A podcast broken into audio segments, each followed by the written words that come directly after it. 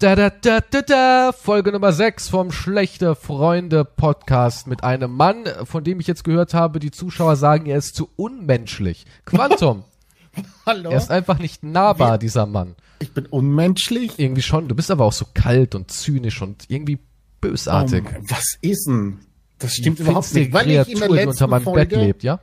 weil ich in der letzten Folge die, das Thema Partnerschaft etwas kalt. Weil du gesagt hast, hey, das ist einfach habe? nur Business, Partnerschaft Das ist habe ich, nein, Business. nein, nein. Ich habe nicht gesagt, das ist Business. Ich habe gesagt, nur weil du in der gleichen Gegend bist, ist es jetzt nicht, hier nicht kein kosmischer Zufall, okay? Hey, Also übertreib ja, nicht, also bitte, Bruder. wir beide sind ja wohl kosmischer Zufall.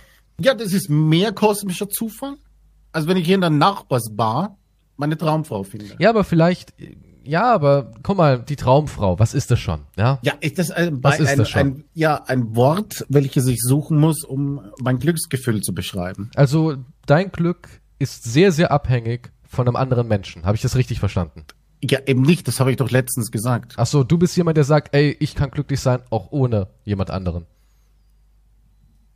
Ja, schon, kann ich schon. Weil Du sonst, das wäre ja, das wäre sonst tragisch, wenn Menschen nicht alleine, also nicht, ja, alleine äh, glücklich sein Ich sag dir könnten. mal was. Ich glaube, dass Hollywood sehr viel dazu beigetragen hat, dass wir denken, da draußen muss der Traumprinz beziehungsweise die Traumfrau vorbeitanzen. Hollywood hat uns das so reingetrichtert, dass wir diesen Moment erwarten, wo wir, keine Ahnung, im Bäcker eilig rausrennen, rempeln jemanden an, drehen uns um, gucken uns in die Augen und oh mein Gott, Die Zeit weißt du? bleibt stehen. Ja, die Zeit bleibt stehen. Durch die Haare, obwohl Ja, eigentlich kein Wind ja, geht, aber ja. nur hier durch die Herbstlaub Haare im er. Sommer.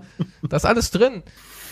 Und das, glaube ich, hat uns Holly, Hollywood so reingeprügelt, dass wir wirklich daran glauben, sowas gäbe es.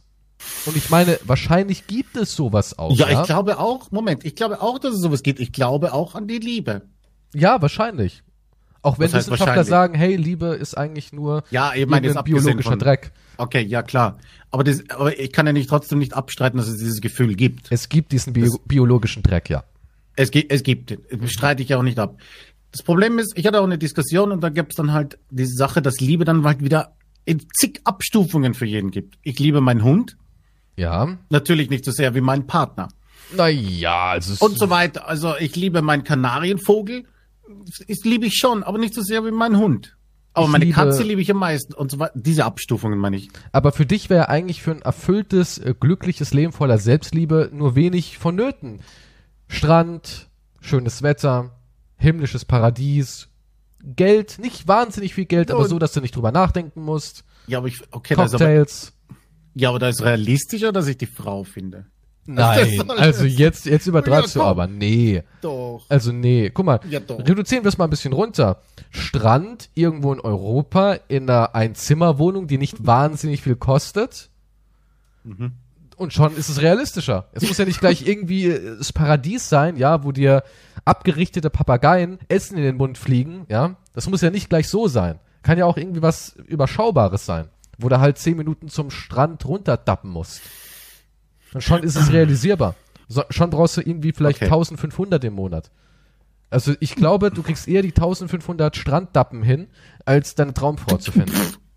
No fucking way. Natürlich. No fucking Natürlich. Dann musst du halt irgend so einen reichen Gönner suchen. Ein bisschen schöne Augen machen, ein Was? bisschen den Was? Booty shaken und sagen, hey, na, kann ich bei dir wohnen, Süßer? Und dann klappt das. Wieso soll ich, was warum soll ich, ich soll mich prostituieren? Naja, gerade prostituieren ist jetzt so ein hartes Wort. Ich sag, du sollst alle Register nutzen. Deine gottgegebenen Talente. Da gibt's auch keine mehr jetzt. Was? Wo, sind die denn hin? Die sind, die sind weg. Aber- aber Darum geht's ja gar nicht jetzt. Okay, Ich wollte nur sagen, dass ich halt schon an dieses Gefühl glaube. so ein bisschen tief in dir. Nein, ich weiß es ja, ich habe es ja selber erlebt. Jetzt, aber was? Ja, ja, du redest ja. von uns? Oh Gott, Quantum. Was? Nein, oh Ah. Gott. Ja, Moment, soll ich mich jetzt bei dir prostituieren? Wolltest du das? War das dein Vorschlag Naja, gerade? vielleicht, vielleicht. Soll ich mich bücken für dich? Wäre nett, ja, doch. Der Nein, Preis ist hoch. Ich weiß, ich weiß. Ich zahle ihn doch jedes Mal. ähm, nun, um was geht es denn heute wirklich? Es ging nicht um die Liebe. Auf jeden Fall. Du hattest ein Thema vorgeschlagen. Ich hatte ein Thema vorgeschlagen, weil ich da Exakt. auch immer total häufig drauf angesprochen werde. Und zwar, was sind denn deine Lieblingsfilme? Und jetzt muss ich etwas machen, was ich normalerweise nie mache, aber Achtung, Vorsicht, lieber Zuhörer, hören Sie mir genau zu, jetzt in diesem Moment. Achtung, Triggerwarnung. Bitte, das sind unsere Lieblingsfilme, unsere Filme, die wir am besten finden, nicht ihre. Weil die Leute drehen immer jedes Mal durch, ja, aber was mit dem Film und der ist doch auch gut und wä? Ja, Was? na, Moment. Avengers ist nicht Platz 1? Äh? Das ist doch der erfolgreichste Film der Welt. Äh? Ja, nein, Moment, es ging doch nicht um Lieblingsfilme, es ging um Nee, Beispiele von Filmen, Die uns die sehr uns emotional beeinflusst haben oder die uns wirklich Oder so richtig im Kopf auch haben, hängen geblieben sind. So, irgendwie so. Ja, Lieblingsfilme, da gibt's so viel Kram, das müsste man noch in Genre und alles unterteilen. Aber so die fünf plus ein Bonus, fünf wichtigsten Filme für uns persönlich. Du, ja, ich habe das jetzt nicht so eng gesehen mit den wichtigsten. Okay, muss ich dazu Das, sagen. was- weil meine Liste ist zu lang, um um da wirklich. Aber ich habe Beispiele genommen, damit wir das Thema. Ja, aber da muss man die Essenz, die Essenz muss Ich man hab- da rausfiltern. Ja, aber es gibt so viele Filme, die mich irgendwo beeinflusst haben, so wie alles dich im Leben eben Wie Easy beeinflusst. Rider. Oh, ja, auch. Ich könnte jetzt 100 Filme aufzählen, die mich beeinflusst haben, aber ich habe halt fünf genommen. Und das ist witzig, dass du einen Disclaimer hattest, weil ich habe auch einen, Oh, den ich noch erwähnen wollte, bevor okay, wir jetzt die Filme erwähnen. okay.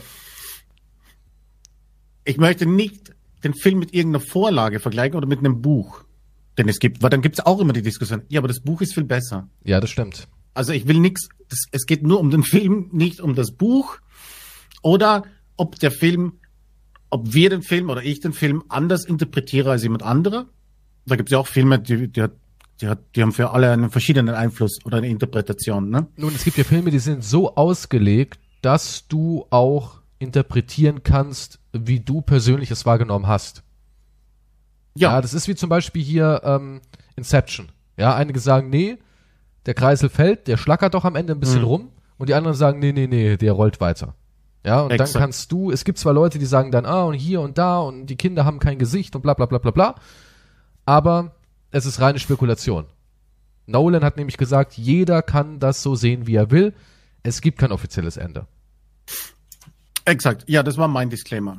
Nicht, dass es da hier, das sind aber nur eine Auswahl an Filmen mit Beispielen, okay? Man muss sagen, bei so Sachen wie Film, Spiele, Musik muss man auch mittlerweile wirklich so eine Triggerwarnung aussprechen, weil für viele Leute ist das wirklich, äh, die kriegen ja richtig Aggression, wenn da nicht Avengers drin ist. Besonders die es gibt generell, Avengers-Leute. ja, es gibt generell halt die Armee immer. Immer die Armee. Jeder hat Es seine Armee. immer die Armee und besonders bei Spielen. Das Spiel, das ist, was hältst du von dem Spiel? Ich, Da gibt es bei mir zwei Meinungen. Ja, war gut, war nicht gut eigentlich. Deswegen will ich hier gar nicht so viel über Spiele reden, weil die haben nicht so diesen Einfluss bei mir jetzt für Nee, Film Spiele hatten eigentlich noch nie so einen Einfluss auf mich, dass ich sagen kann, wow. Ich saß danach noch da und habe gedacht, oh mein Gott. Auch nicht so Spiele wie The Last of Us oder sonst was. Klar sind das schon interessante Geschichten, aber ich finde trotzdem berührt mich sowas nie so tief wie ein Film oder ein Buch. Nee, nee, niemals. Für mich hat, war das Spiel für mich unterhaltsam oder nicht? Das sind die, das ist die wichtigste Frage. Ja oder nee? Ja, dann, aber dann ziehe ich auch schon weiter. Also dann, heutzutage sind auch sehr viele Leute sehr empfindlich, wenn du ein Spiel spielst und du findest es gut zum Spielen. Du sagst, okay, ja, jetzt habe ich es gekauft, ich spiele es jetzt durch, es ist in Ordnung, aber du findest halt nicht, dass es das Beste überhaupt, dass es wahnsinnig geil ist. Und wenn du am Ende sagst, nun, es hat mich unterhalten für die 20 Stunden, aber ich fand es jetzt auch nicht wahnsinnig gut, dann drehen die Leute durch. Ja, warum spielst du es dann? Wenn du es nicht wahnsinnig gut findest, dann halt doch dein Maul und spiel es nicht und stell's auch nicht ins Internet. Du bist kein ultimativer Watch Dogs Legion Fan, dann verpiss dich. Ja, die Frage, ja, macht's dir keinen Spaß? Warum spielst du das dann? Du, ich spiele, ich habe das 30 Stunden jetzt in dem Game. Wenn es mir keinen Spaß machen würde, wäre ich gar nicht zu 30 Stunden gekommen. Ja. Weil es gerade mal einen Durchhänger gibt oder sonst irgendwas, ist das ja kein Argument. Ja, aber man kann auch Spiele nur okay finden. Das Thema hatten wir aber auch schon. Man kann Ja, Dinge auch wir. nur okay finden. Aber das okay verschwindet in unserer Gesellschaft immer mehr. In jedem Bereich. In jedem Bereich. Wie jetzt, du findest Brezeln nur okay. Du würdest nicht jeden Tag gerne 25.000 Brezeln Ich habe essen. schon getötet für Brezel. Ich habe damals meinen Im Onkel Vietnamkrieg. im Brezelkrieg verloren. Siehst du das? Beide Finger weggesprengt beim Teigkneten. Ja, so ist es heutzutage. Das ist eine Passion. Das ist einfach eine Ja, oder es Passion war halt alles. der Onkel. Aber ich habe einen Onkel, der mochte Brezel. Naja, aber es gibt auch immer welche, die sagen, mein Onkel ist Anwalt. Mein Onkel ist Raketenanwalt. ja, der fliegt durchs All und verklagt Menschen. Was machst du denn jetzt? Ist doch so. Es gibt immer diesen Onkel, der Anwalt ist. Ja, also ich dachte immer der Onkel. Okay, nee, das wäre jetzt. Ja, es gibt auch den Onkel, der sagt, Willst du es jetzt wirklich nee, aussprechen? nein, Nein, aber wir wissen. mein Onkel hat unten im Keller einen Ponyhof. Sowas in die Richtung halt. Wow. So, also, ich lasse natürlich Alter vor Schönheit. Oh mein Gott. Du darfst deinen ersten Film nennen. Okay, wie gesagt, eine Auswahl, okay? Filme, die Ich Quantum... dachte, oh, ja. Okay. Achso, nein, nein, nein. Nee, ja, ich Film, wollt- nein, ich musste, ein Beispielfilm ist jetzt zum Beispiel ähm, Fight Club. Klischee Ist ein bedient. richtiges Klischee, ist ein absolutes Klischee der Film, aber ich habe überlegt, ich muss sagen, es trifft zu. Auch wenn es ein Klischee ist, was soll ich machen? Es ist halt so, wie es ist. Aber es gibt halt diese Zitate aus dem Film, die auch jeder immer wieder, also heutzutage nicht mehr, weil das schon ein bisschen äh, so alt, weiß ich gar nicht, wie alt ist der? Also die aktuelle 20 Jahre Generation, mehr. wenn ich so denen sag, weißt du, was Fight Club ist, denken die, das wäre ein Energy Drink. Ja, das ist echt so. Ja, gut. Ja, ist ja auch verständlich. Ich meine, wenn du jetzt 20 bist, wie kommst du davon? Ist ein bisschen schwer, so viele ja, Filme aber zu das sehen. sage dass ich du halt den- immer, als ich damals auch noch nicht in dem Alter war, habe ich mich trotzdem viel mehr informiert nach älteren Filmen. So, was Kult ist. Rosemary's Baby ist auch nicht meine Zeit. Ja, mei- meine auch nicht, okay? Ja, gut, für dich war das halt damals noch Zukunft. Ja, es gibt Bewegbilder, Quantum. Ist verrückt, ne? Nosferatu war mein erster Film. Das glaube ich dir sofort, ja. Okay, Fight Club. Also, Die Zitate.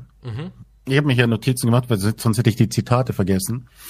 Die man halt immer wieder wiederholt hat oder damals wiederholt hat, sind, wir sind Konsumenten, wir sind Abfallprodukte der allgemeinen Lifestyle-Obsession. Das waren so berühmte Zitate. guck mal, das Von dem ist Geld aus, 20 das Jahre her. Zitat. Ja, von dem Geld, das wir nicht haben, kaufen wir Dinge, die wir nicht brauchen, um Leuten zu imponieren, die wir nicht mögen. Das passt Das aus alles immer noch. Das passt alles immer noch. Zeitlos. Das passt alles immer noch und das hat mich natürlich schon beeinflusst. Damals, als ich das gesehen habe und immer wieder angesehen habe. Und dann hast du auch gedacht, ey, ich will rebellieren. Hat es dir so ein, so Wunsch der Rebellion vermittelt? Das Ding ist, ja, hat schon. Aber das ist ein Problem, also nicht, das ist ein Problem. Das Problem ist, dass dieser Film eher, ich glaube, für Jugendliche anspricht. er dass die halt mehr- junge Männer an, definitiv. Men, es junge ist generell Männer. Ja, es ist generell für Männer. Irgendwie, weil die Frau ist ja eigentlich eher das Hindernis. Wie im echten Leben. also, ist Wahnsinn. Oh. Und als Jugendlicher sind diese Zitate halt, ja, du willst halt Rebellion haben und Aufstand und ja, Konsum ist Buh und Ding, was es eigentlich eh noch immer ist im Prinzip. Es ist nur ein bisschen verschoben. Aber das, wenn du dann älter wirst, habe ich den Film anders gesehen oder verstanden. Und zwar ist, eigentlich ist, ist das Ganze ja eine Satire auf diese Männerdominanz oder dieses Maskulinsein, dieser Tyler Durden und immer gegen das System sein. Wurde dann ja auch wieder in dieser, zum der letzten Folge mit den Schubladen, sind wir in der Schublade, die, das, die gegen das System sind und sich aufbegehren, ne? Ja, natürlich. Klar ist Tyler Durden auch nur eine Schublade und ein Klischee. Ja, und er ist ein Kultleader, so gesehen, auch dem du hinterher rennst dann zum Beispiel. Also als Jugendlicher bist du Tyler, als Erwachsener bist du der Jack und die Befreiung ist aber eine andere. Also Tyler, wenn, wie ich jetzt Erwa- Erwachsener, ich bin nicht erwachsen, aber Erwachsener, Als alter oder wie die Mensch. Zeit verging, habe ich Tyler anders gesehen. Also für mich ist eher Jack der Held jetzt als Tyler. Weißt du, was ich meine? Okay, ich verstehe schon, was Weil du zum, meinst. weil zum Schluss haben sie ja Händchen gehalten und alles geht den Bach runter.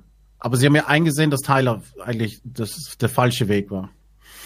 Und generell war das ja, der, Tyler ist mehr die Satire auf, oh, ich muss ein Mann sein, ich muss das erreichen, ich muss so und so und Aber weißt du, was ich an dem. Film so wahnsinnig interessant finde?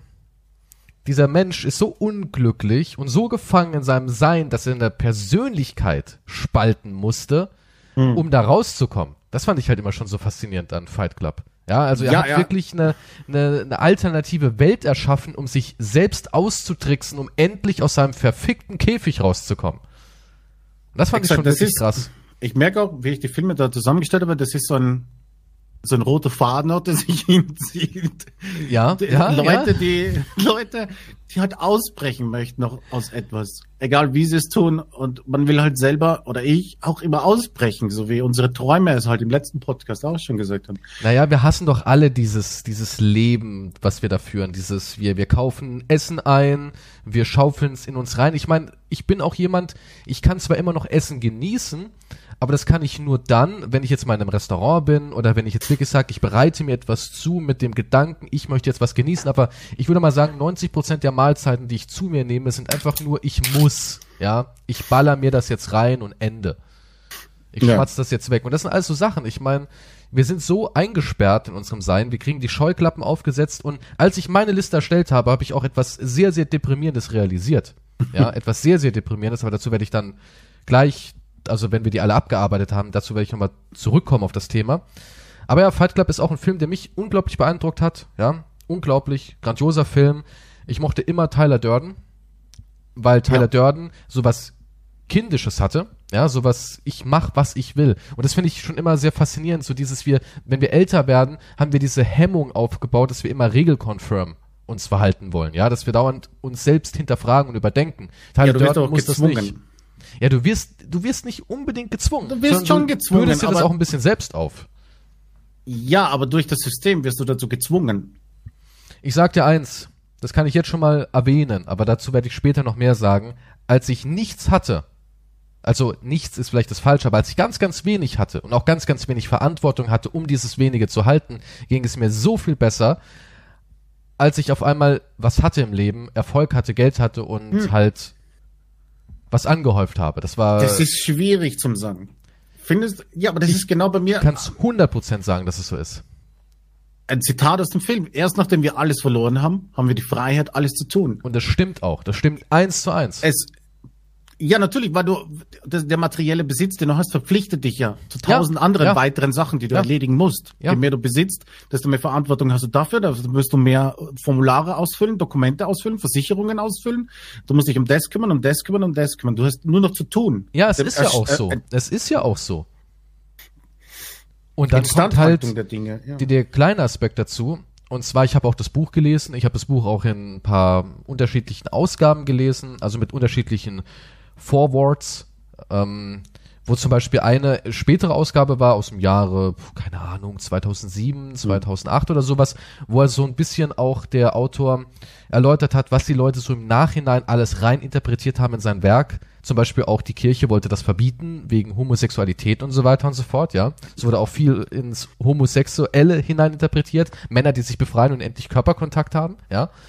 Aber was ich auch irgendwie an Fight Club sehr interessant fand, war so dieses, dieses Kämpfen, dieses endlich mal auch, keine Ahnung, ja, sein, sein Tier rauslassen, was wir uns auch irgendwie alle wünschen. Wir wollen nicht gleich jemanden umbringen oder wir wollen auch nicht gleich Amok laufen oder so, ja. Das wollen die wenigsten Menschen, aber wir wünschen uns doch alle mal, jemanden auf die Fresse zu hauen.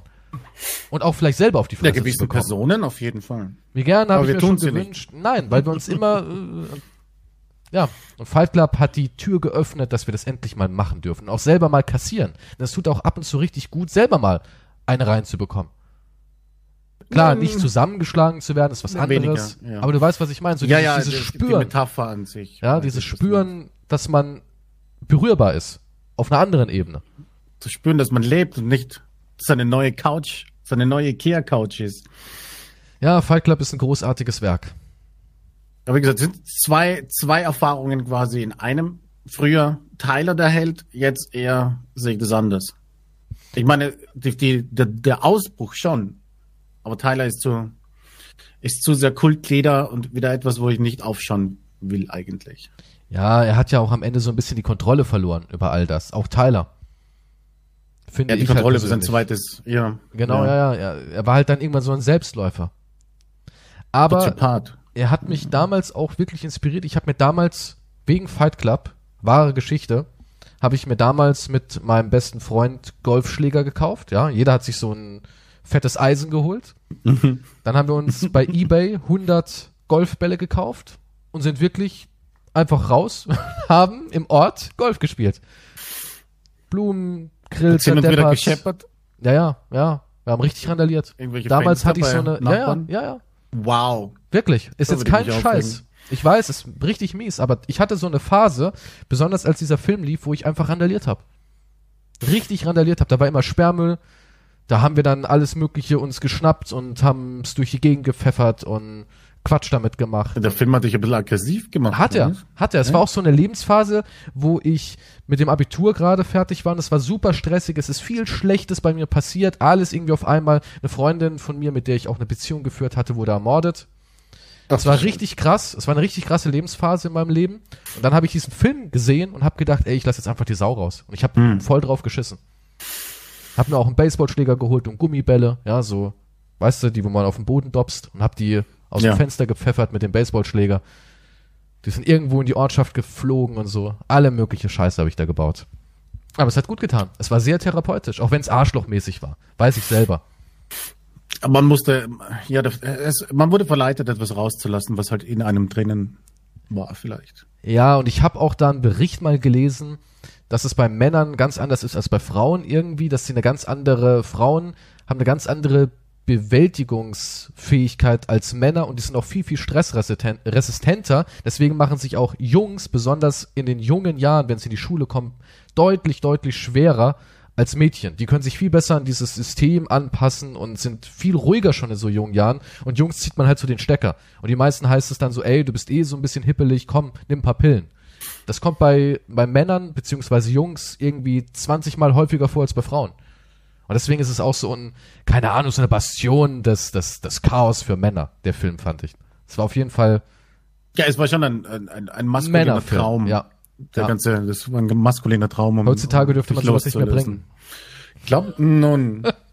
ne, ich weiß nicht, ob das, aber du, ja, gut, als Mann, das ist halt schwer. Du kannst, es ist auch schwer, über deine Gefühle zu reden als Mann. Auch wenn jeder sagt, warum kannst du doch? Ja, Aber so ist es nicht. Wenn du jetzt, das kriegen wir aber auch in die Wiege gelegt halt. Das ist halt so unsere, unsere Erziehung. wenn du jetzt öffentlich zu weinen beginnst, ich meine, Bei Männern sieht kriegst, es halt nicht süß aus. Spruch manchmal. Hm? Bei Männern sieht es auch nicht niedlich aus. Wenn ein Mädchen weint, denkt man auch, was ist denn los? Hey, hey, komm mal her. Bei einem Jungen heißt, guck dir die an. Äh, guck dir den an da. Versager. Da kriegst du noch einen blöden Spruch. Kann den jemand bitte Reiß mal... dich jetzt mal zusammen, du bist ein Mann. Ja, ja, das ist ja, das ist ja eh der Klischeespruch überhaupt. Reiß dich zusammen, du bist ein Mann, schluck es runter. Du bist der Ernährer, der Verpfleger. Oh Gott, das sind ja, vor 100 Oh. Jahren war das mal so. Aber es ist eigentlich trotz, also wir sind nicht mehr die Ernährer und die Verpfleger, wir sind aber immer noch die, die sich zusammenreißen sollen. Das, ja.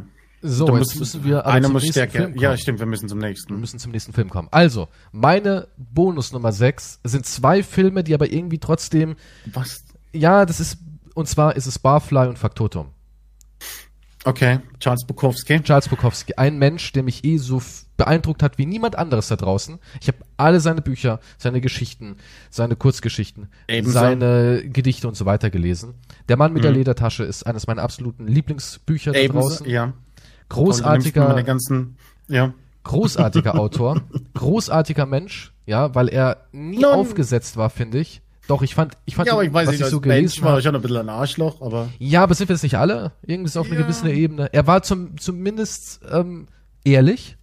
So. das, Er das hat es nicht versteckt. Finde ich irgendwie erträglicher als Menschen, die es so tun, als wären sie nett, aber eigentlich voll die Wichser sind. True. Ja, da gibt's viele davon, deswegen, das hasse ich eh immer, wenn Leute dann so im Internet sagen, aber er ist doch immer so nett, ja, weil er seine Community melkt und Geld will, aber eigentlich ist er ein Wichser. Aber ist doch immer so nett. Ja, und Ja, da gibt's einige. Bukowski hat sich nie irgendwie in meinen Augen, auch so in Interviews, die ich gesehen habe, ich hatte nie das Gefühl, er musste sich irgendwie auf Zwang anpassen, musste die Höflichkeit irgendwie voranschicken oder sonst was. Und deswegen liebe ich einfach Barfly.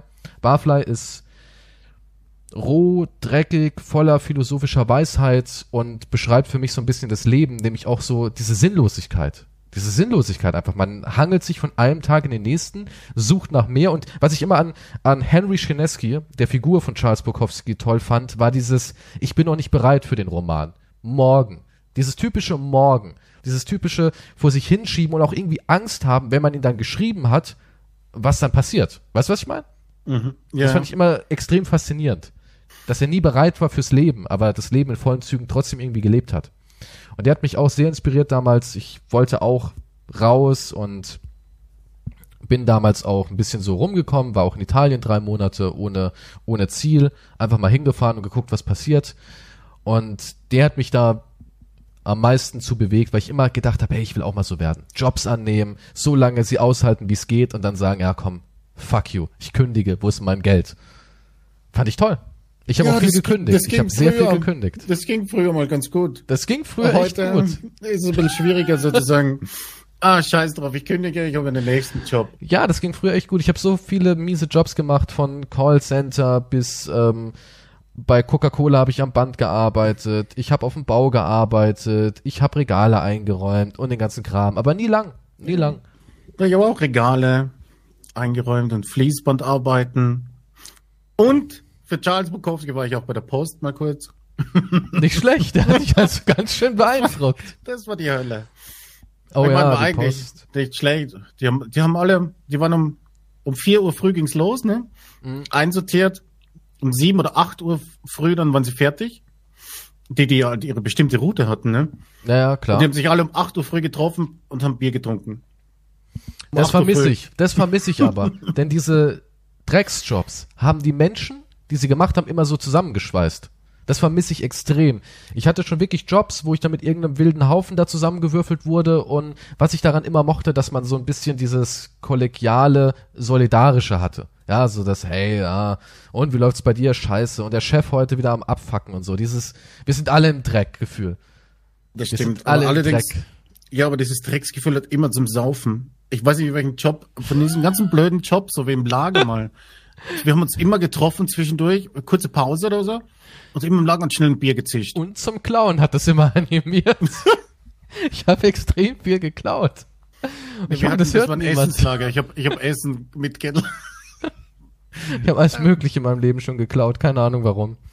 Nee, hab ich, das habe ich eigentlich nicht. Aber da war oft Essen übrig. Das, Ja, ich habe jetzt auch nichts Krasses oder so geklaut, aber so Kleinkram halt.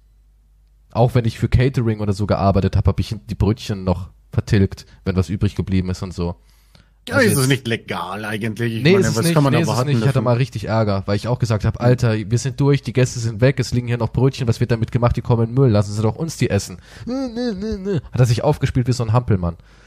Du durftest die Brötchen nicht Nein, essen, ich obwohl durfte sie die weggeschmissen Brötchen, werden? ja, die müssen in den Müll. Ja, das ist echt Das wahr. ist crazy. Das ist echt wahr. Die mussten in den Müll. Catering war eh extrem hart, so ein Job. Also ich habe da auch viel Demut gelernt vor anderen Berufen. Ja, das schon. Aber ich hatte meistens das Problem, dass immer alle Alkohol gesoffen haben, deswegen habe ich Ja. so viel Alkohol verputzt immer. Charles Bukowski halt, ne? Ja. Es wird aber auch extrem viel gesoffen. Es wird extrem viel gesoffen.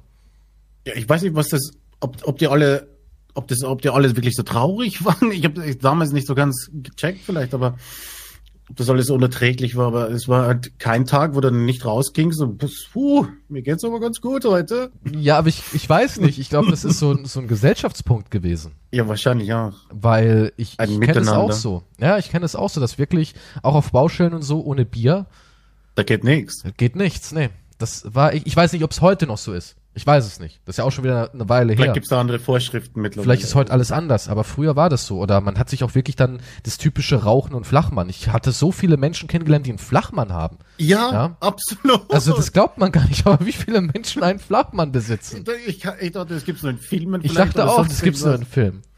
Oder plötzlich zieht er einen so vor und gibt einen Schluck. Ah. Und ich, und ich habe mir gedacht, ah, so überstehst du die zwölf Stunden am Tag. Willst du einen Kaffee ein wenig irischer? Ja, also es hat alles immer mehr Sinn ergeben.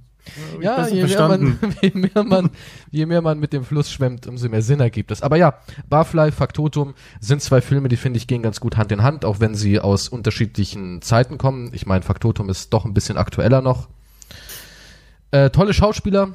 Matt Dillon in Faktotum. Viele haben gesagt, der passt ja nicht rein, der ist zu hübsch. Ich fand's persönlich nicht. Ich finde, der hat das schon irgendwie cool gemacht. Der hatte sowas, und das wird auch in dem Film zitiert, der hatte so eine, so eine gewisse Arroganz. Sowas, Ja.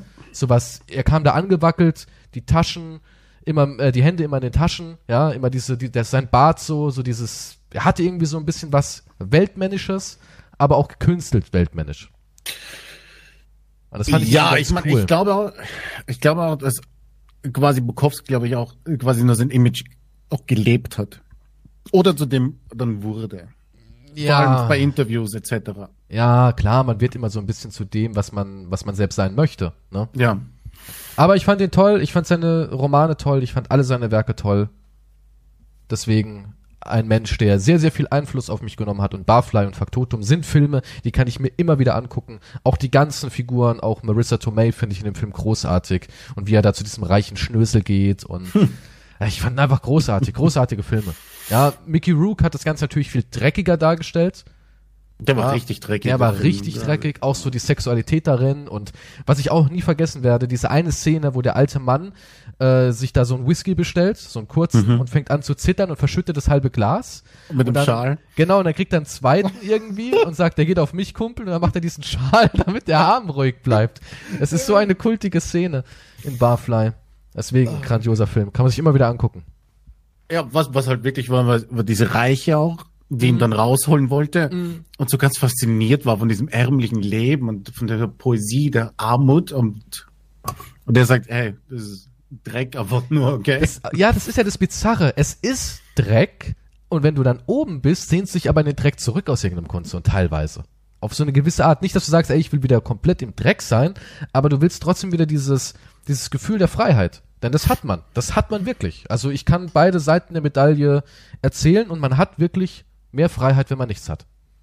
Ja, aber da geht es mehr um die Freiheit der Kreativität und des Lebens als anstatt. Man will natürlich nicht. Als ich am, am Fließband gearbeitet habe und wirklich monoton da drauf gestarrt habe, ich war so kreativ. Ja, ich habe mir so viel Kram auch zusammengemalt und ich weiß nicht. Ja, das, das musste halt woanders raus. Das stimmt, weil du halt ja, gefangen du bist. Musstest, du musstest das kompensieren. Und, und was ich halt mega vermisse, ist auch dieses Feierabendgefühl. Das vermisse ich sehr. Hm. Das vermisse ich echt sehr. Dieses Gefühl, ey, noch eine Stunde. Und du merkst schon, wie es dir in den Knochen hängt und dann bist du raus. Und dann ist es auch egal. Dann ist es scheißegal, was da passiert. Brennt der Laden gerade, als du aus der Tür rausgehst, ist mir doch egal. Ich hab Feierabend. Das ist wieder der Joker, dann hinter dir kann eine Explosion geben. Ja, aber das vermisse ich. Das vermisse ich so extrem, dieses Gefühl. Weil das habe ich halt jetzt nicht mehr. Ich bin immer eine Backe im Job. Nervt. Hm. Barfly, Faktotum, meine Filme der Freiheit. So. Das war mein Bonusfilm Nummer 6. Ich habe gar nicht sechs Filme. Okay. Ähm, mein nächstes Beispiel. Das passt jetzt. Okay, ähm, ich nehme Requiem for a Dream. Weiß nicht, ob der bekannt ist. Muss man da eine Inhaltsangabe machen? Ähm, ja, kannst du kurz erklären. Naja, Requiem for a Dream ist für mich eher der, ist der beste Anti-Drogen-Film oder Anti-Sucht-Film. Ein sehr, sehr deprimierender Film über verschiedene Personen, die irgendwie auch doch alle zusammenhängen. Und jeder hat seine eigene Sucht oder seine Droge, in die er verfällt und immer mehr verfällt bis zum Abgrund. Aus verschiedenen Gründen. Hier geht's auch wieder um Flucht. Was ist für ein roter Faden hier ist. Aber ja, für mich ist es der Anti-Drogen-Film und ich meine, ich bin für Cannabis absolut. Ich habe nichts dagegen. Ich bin für Halluzinogene unter Aufsicht. Aber kein Heroin oder sonst irgendwelche anderen komischen Sachen. Crystal Meth. Ja, das ist crazy. Also für mich war es ein Anti-Drogenfilm. Es ist auf jeden Fall Dreck, ja.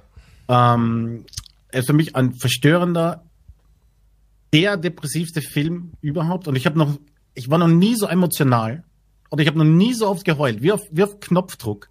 Kann ich heulen bei der Szene, wo die Mutter, die Sarah Goldfarb, mit dem Sohn gegenüber sitzt und anfängt zu, zu heulen und warum sie Warum sie sagt, wenn sie sagt, Harry, ich möchte doch nur ein bisschen Aufmerksamkeit, ich möchte ins Fernsehen.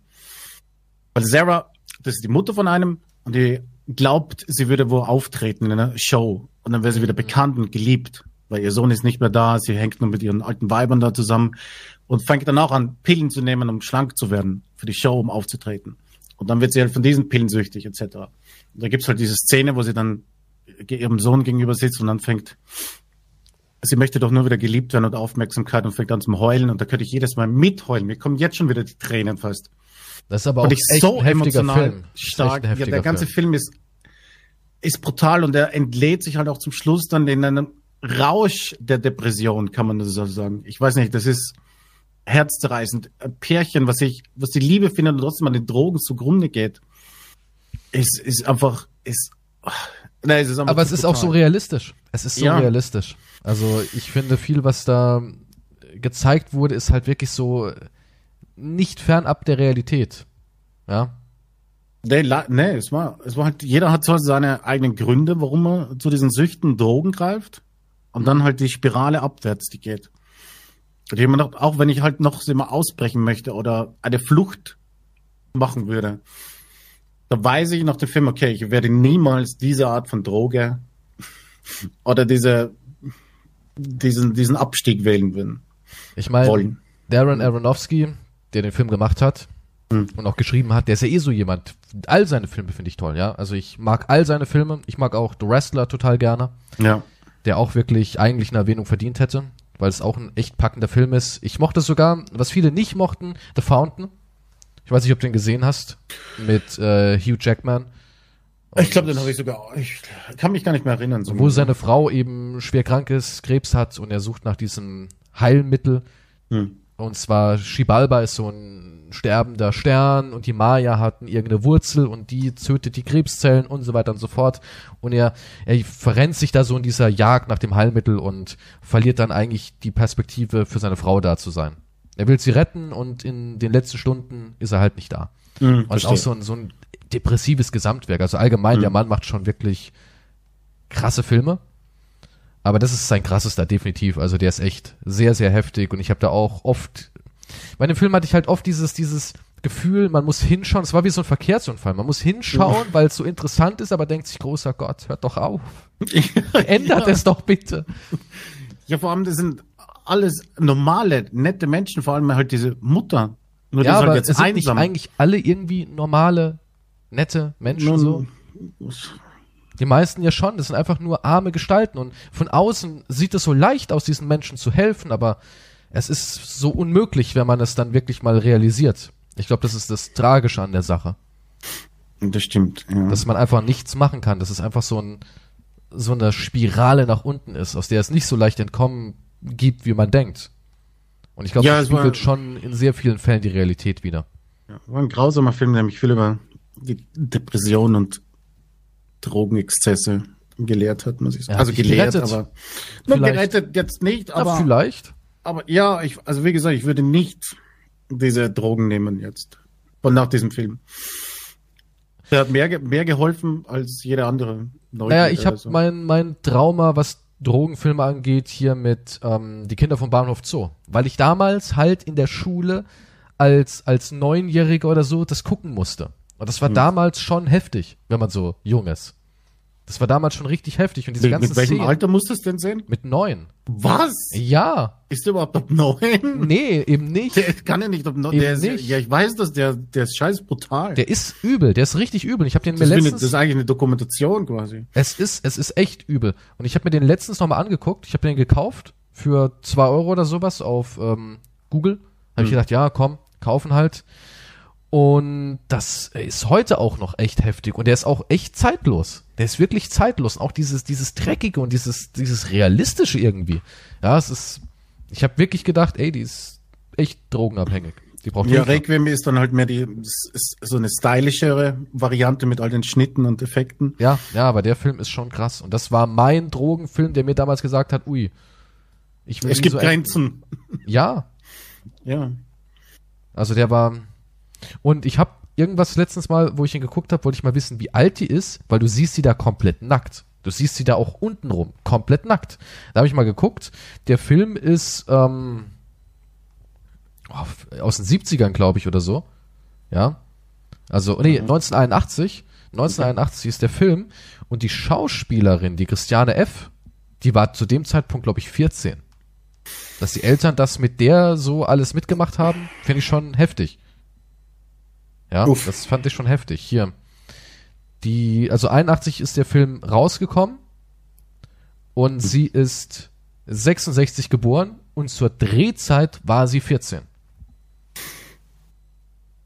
Also ja, schon gut. krass, oder? Künstlerischer Sicht, ja. Ja, aber fand ich schon krass, auch so diese, diese Nacktheit dann, die man gesehen hat von einer 14-Jährigen. Klar, damals wusste ich das nicht, das habe ich jetzt erst beim zweiten Mal, habe ich auch gedacht, wie alt ist die eigentlich, die das spielt? Da habe ich das dann mal gegoogelt und habe gedacht, wow. Okay. Okay, jetzt kann ich den erst recht nicht nochmal ansehen. es ist, und Detlef halt.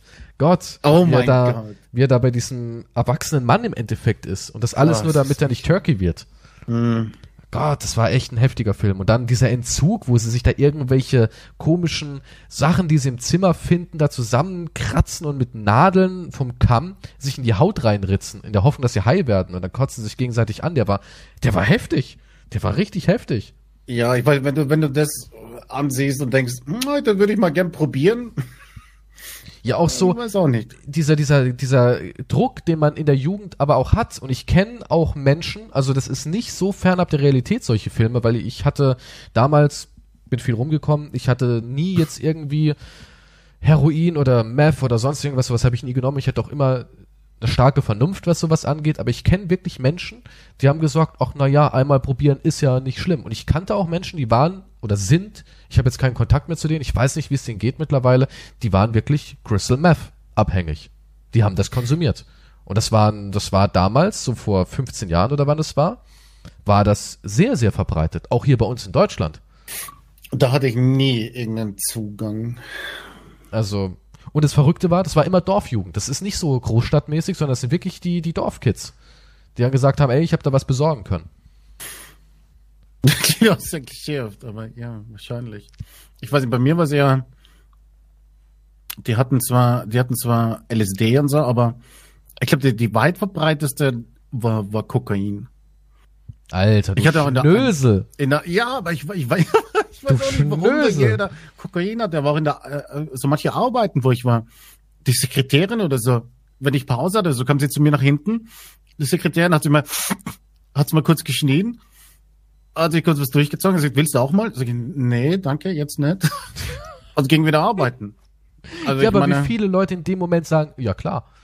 Wie ja, viele ich meine, ich habe auch Leute irgendwann mal ja klar Moment, gesagt. Ja, natürlich, aber Aber das war, ich kannte Leute, das ich jetzt fand, auch ich, nicht mehr. fand ich schon damals, das hätte ich nie gemacht. Ich hätte es nie gemacht. Ich kannte Leute, wir waren zum Beispiel ähm, Silvesterfeiern Holland, ja, und da wird sehr viel auf den Straßen natürlich verteilt. Ne? Hm. Und da kommt irgend so ein schwarzer Mitbürger zu dir, der kaum deine Sprache kann und sagt, ist gut.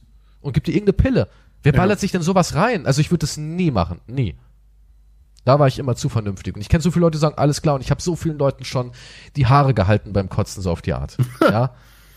du hast nie, also ich habe, also wenn auf einer Party jemand gesagt hat, ey, willst du mal probieren? Also Nee. Also nicht so Pillenkram. Nicht, was ich nicht einschätzen kann, nee. Pillen habe ich schon probiert. Und, war spaßig? Nee, weniger. Ich hatte mal, ich Nee. hatte mal eine Nee, Erfahrung auf hier DXM. Hm. War nicht gut. War nicht gut. Ich habe nämlich dann irgendwie nicht mehr gewusst, dass ich ich bin. Das kann man irgendwie gar nicht erklären. Ja, das war nicht so, dass man auf einmal eine Echse vor sich sieht oder irgendwie den Leuten die Gesichter wegschmelzen, sondern wir haben das alle genommen und ich saß dann irgendwie da und habe die ganze Zeit, ich sage jetzt nicht meinen echten Namen, aber ich habe die ganze Zeit dann gesagt, du bist Keystrow, vergiss das nicht. Da habe ich die ganze Zeit auf meine Hände geschaut, habe gesagt, die sehen doch ein kleines bisschen anders aus. Dann bin ich an den Spiegel und es war mein Gesicht, aber mein Gehirn wollte das nicht annehmen, dass es mein Gesicht ist. Ich bin fast durchgedreht, dann habe ich mich immer wieder beruhigt. Bleib cool, bleib cool. Und dann habe ich immer versucht, die Zeit irgendwie so zu zählen. Und dann habe ich an die Decke gestartet und habe irgendwie erkannt, dass an der Decke Flecken sind vom Malen, habe die dann immer wieder gezählt. Okay, die Flecken sind alle noch da und es war die Hölle. Und es hat sich wie eine Ewigkeit Das nach angefühlt. Keinem guten Trip, Nein, nee. es war kein guter Trip. Es hat sich wie eine Ewigkeit angefühlt. Und ich habe immer wieder gezählt, gezählt, gezählt und in den Spiegel geguckt und gesagt, langsam wird's, wird's besser, oder? Ich weiß nicht. Und dann fängst du an, mit dir selbst zu reden und, oh, grausam. Ich, Grausam. ich, ich weiß, dass ich, ja gut, sowas hatte ich, ich hatte nicht so schlecht, aber ich, ich weiß, dass zum Beispiel, das, also die gefährlichste Droge war halt Kokain, wo ich Zugang hatte. Ja, aber da passiert nicht jeder so was fast in meinem Umf Umfeld hatte das genommen und ich habe es dann auch genommen. Und das Problem ist halt, dass du, machst- du wirst nicht körperlich, sondern geistig abhängig von dem Zeug. Du kriegst ja keine körperlichen Dinge, aber es ist geistig, wirst du halt so schnell von dem Zeug abhängig. Das war crazy. Also Und ich weiß nicht, Hast du all dein Hab und Gut verloren. was, nee, ich hatte ja nichts. Ich konnte, ich konnte Ich nichts. ja nichts zum Hergeben. Ich konnte nichts verlieren, weil äh, es war nichts da. Aber ja, die haben alle, auch die Frauen haben damals, die waren brutal, die waren auch dauernd. Ja, das waren die 70er. das war nicht die 70er. Du, ich kann mich erinnern, ich war- war bei bei jemandem untergekommen, der war ein Mitbewohner, der hat sich mal getrieben mit seiner Freundin, ja. Und ich leg da in dem Nebenzimmer halt und hör die, ja. Und sie war extrem abhängig, gell. Oder und wenn sie fertig waren, kam sie immer zu mir rüber. Und hat noch weiter, und hat noch weiter geschnupft. äh, weiter ein bisschen Kokain. Dann hat sie meinen Finger genommen und gesagt, "Hm, ich habe noch immer so eine orale Phase. Oh mein Ist Gott, nur was und die zur hat, Vor Hölle. zehn Minuten hat sie, hat sie mit meinem Mitbewohner, mit dem sie zusammen war, gebämst, ne? Und fängt an, an meinem Finger herumzusaugen und ich dachte, oh fuck, was mache ich jetzt? Und dann wieder, hat sie wieder was geschnupft und meine orale Phase ist noch nicht vorbei. Gott, war die du Hölle. warst ja wirklich im Abgrund. Das war, das war die Hölle. Ich habe Oh nichts Mann. gemacht. Ich Oh habe das einfach über mich ergehen lassen. Du Armer. Ja. Ich weiß hab nicht, so, ich, gesagt, ey, keine lass- Ahnung. Die- Jetzt würde ich dich gern drücken. Ich konnte ja nicht mit jemandem, das war ja mein Mitbewohner und mein Freund, hallo. Das gibt selten sowas noch. Bin stolz auf dich. Sie hat's ihm erzählt, ich, ich krieg ihn nicht rum. Und er sagt zu mir, warum hast du ihn nicht? Was? Ich, Alter! Warum? Wie? Na, Na, aber ist das eine würde mich überhaupt nicht, das würde mich überhaupt nicht antören. Weiß Nee, nicht. es, also sowieso nicht. Aber ich meine dass Ist dieses, es nicht meins. die war halt immer, die war halt immer auf 180 mit diesem Kokain, weißt du? Die war halt immer Ja, drauf. klar, klar. Die war auf tagelang verschwunden auch. Da war sie bei irgendjemand anderem Typen, der ihm Übel. mehr Kokain angeboten hatte. Was bei mir noch sehr, sehr beliebt war, weil Kokain einfach zu teuer war, war Pep. Also Pep Hm. war auch so, hatte irgendwie jeder dabei damals. Aber da war auch immer so eine Wundertüte, was du drin hast. Ja, das ist halt weiters das Problem. Aber im Großen und Ganzen war ich immer jemand, der einfach zu vernünftig ist. Besonders, ich kann nur aus Erfahrung sprechen, haltet euch fern von alles, was auf die Psyche geht. Ja, das ist gefährlich. Es ist gefährlich.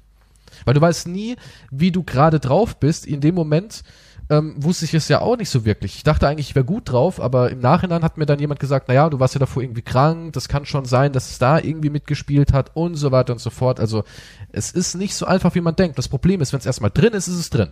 Da musst du durch. Ja. Ja, und das ist nicht schön. Das ist echt nicht schön. Aber ich, aber komischerweise hat in meinem Umfeld damals der Alkohol die sichtbarsten Schäden angerichtet. Aber Ja, gut, klar, ich war auch Alkohol ist ja auch Crystal übel. Meth und Heroin-Szene da irgendwo drin. Da war ich auch nie. Ich kannte aber wirklich Menschen, die sind da reingerutscht. Ich habe zu Ja, denen ja. heute keinen Kontakt mehr, aber es gab wirklich, ich hatte einen, ich will jetzt keine Namen nennen, weil vielleicht hört das irgendwann jemand, ja. Aber ich kannte einen, der war sehr gut mit einem Kumpel von mir befreundet. Da habe ich irgendwann letztens so gefragt, ja, was ist, also damals, als zu der Zeit, ja, was ist denn eigentlich mit dem und dem? Und er hat gemeint, ja, der hat eine kennengelernt, älter als er, die war voll auf Crystal. Er hat es auch probiert. Und seitdem ist der und ich kannte auch Leute, die haben sehr viel mit LSD gemacht und die sind auch übelst drauf klatschen geblieben.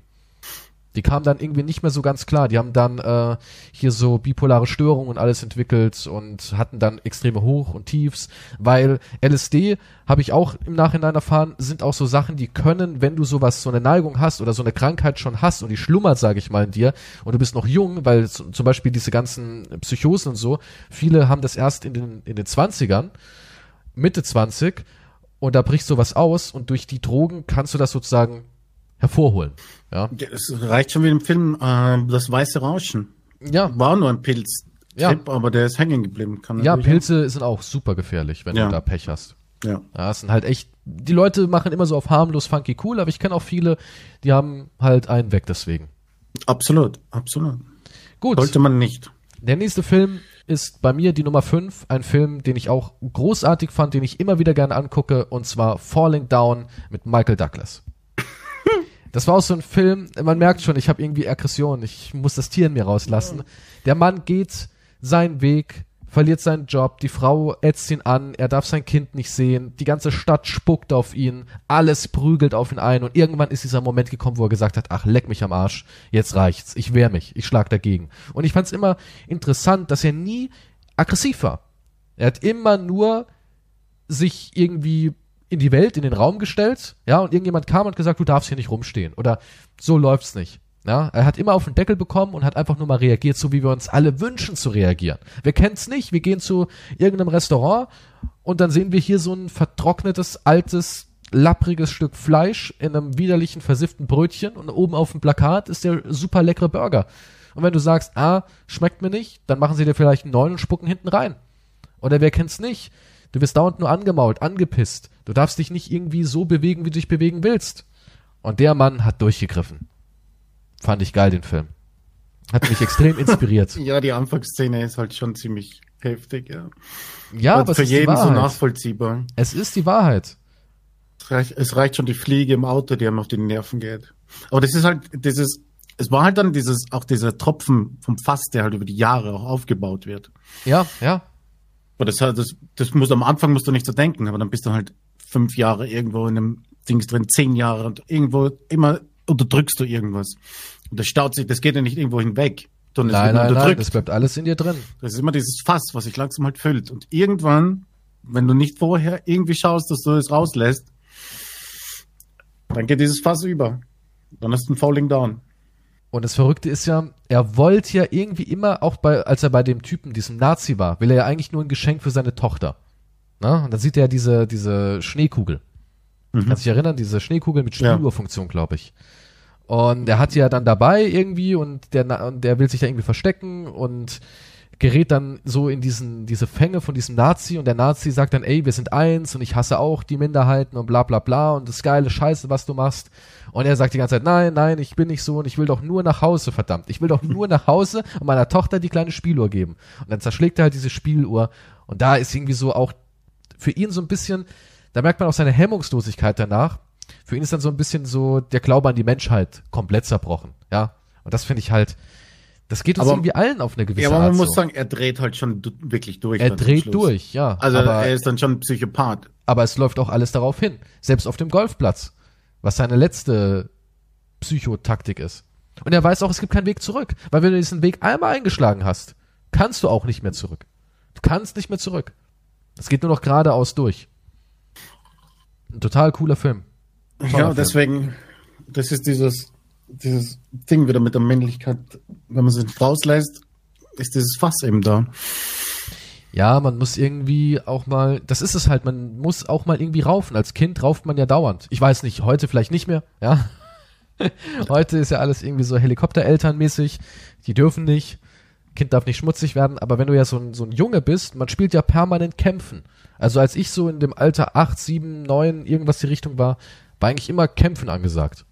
Ich kann mich an so einen Sommertag erinnern, weiß auch nicht, da waren wir vielleicht, da waren wir auf jeden Fall noch in der Grundschule. Und da haben wir wirklich mit Stöcken uns die Finger im Grunde blau gekloppt, weil wir die ganze Zeit Ritter gespielt haben. Aber wie? Ja, es war richtig wild und heftig und wir haben da rumgekloppt, bis die Sonne unterging.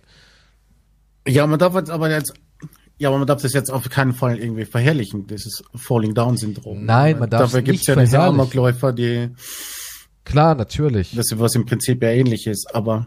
Aber wir müssen auch, finde ich, man kann in dem Film schon sagen, man muss nicht Amok laufen, natürlich nicht, ja, großer Gott, jetzt denken Leute vielleicht, ich sag, äh, das wäre cool oder so, ne?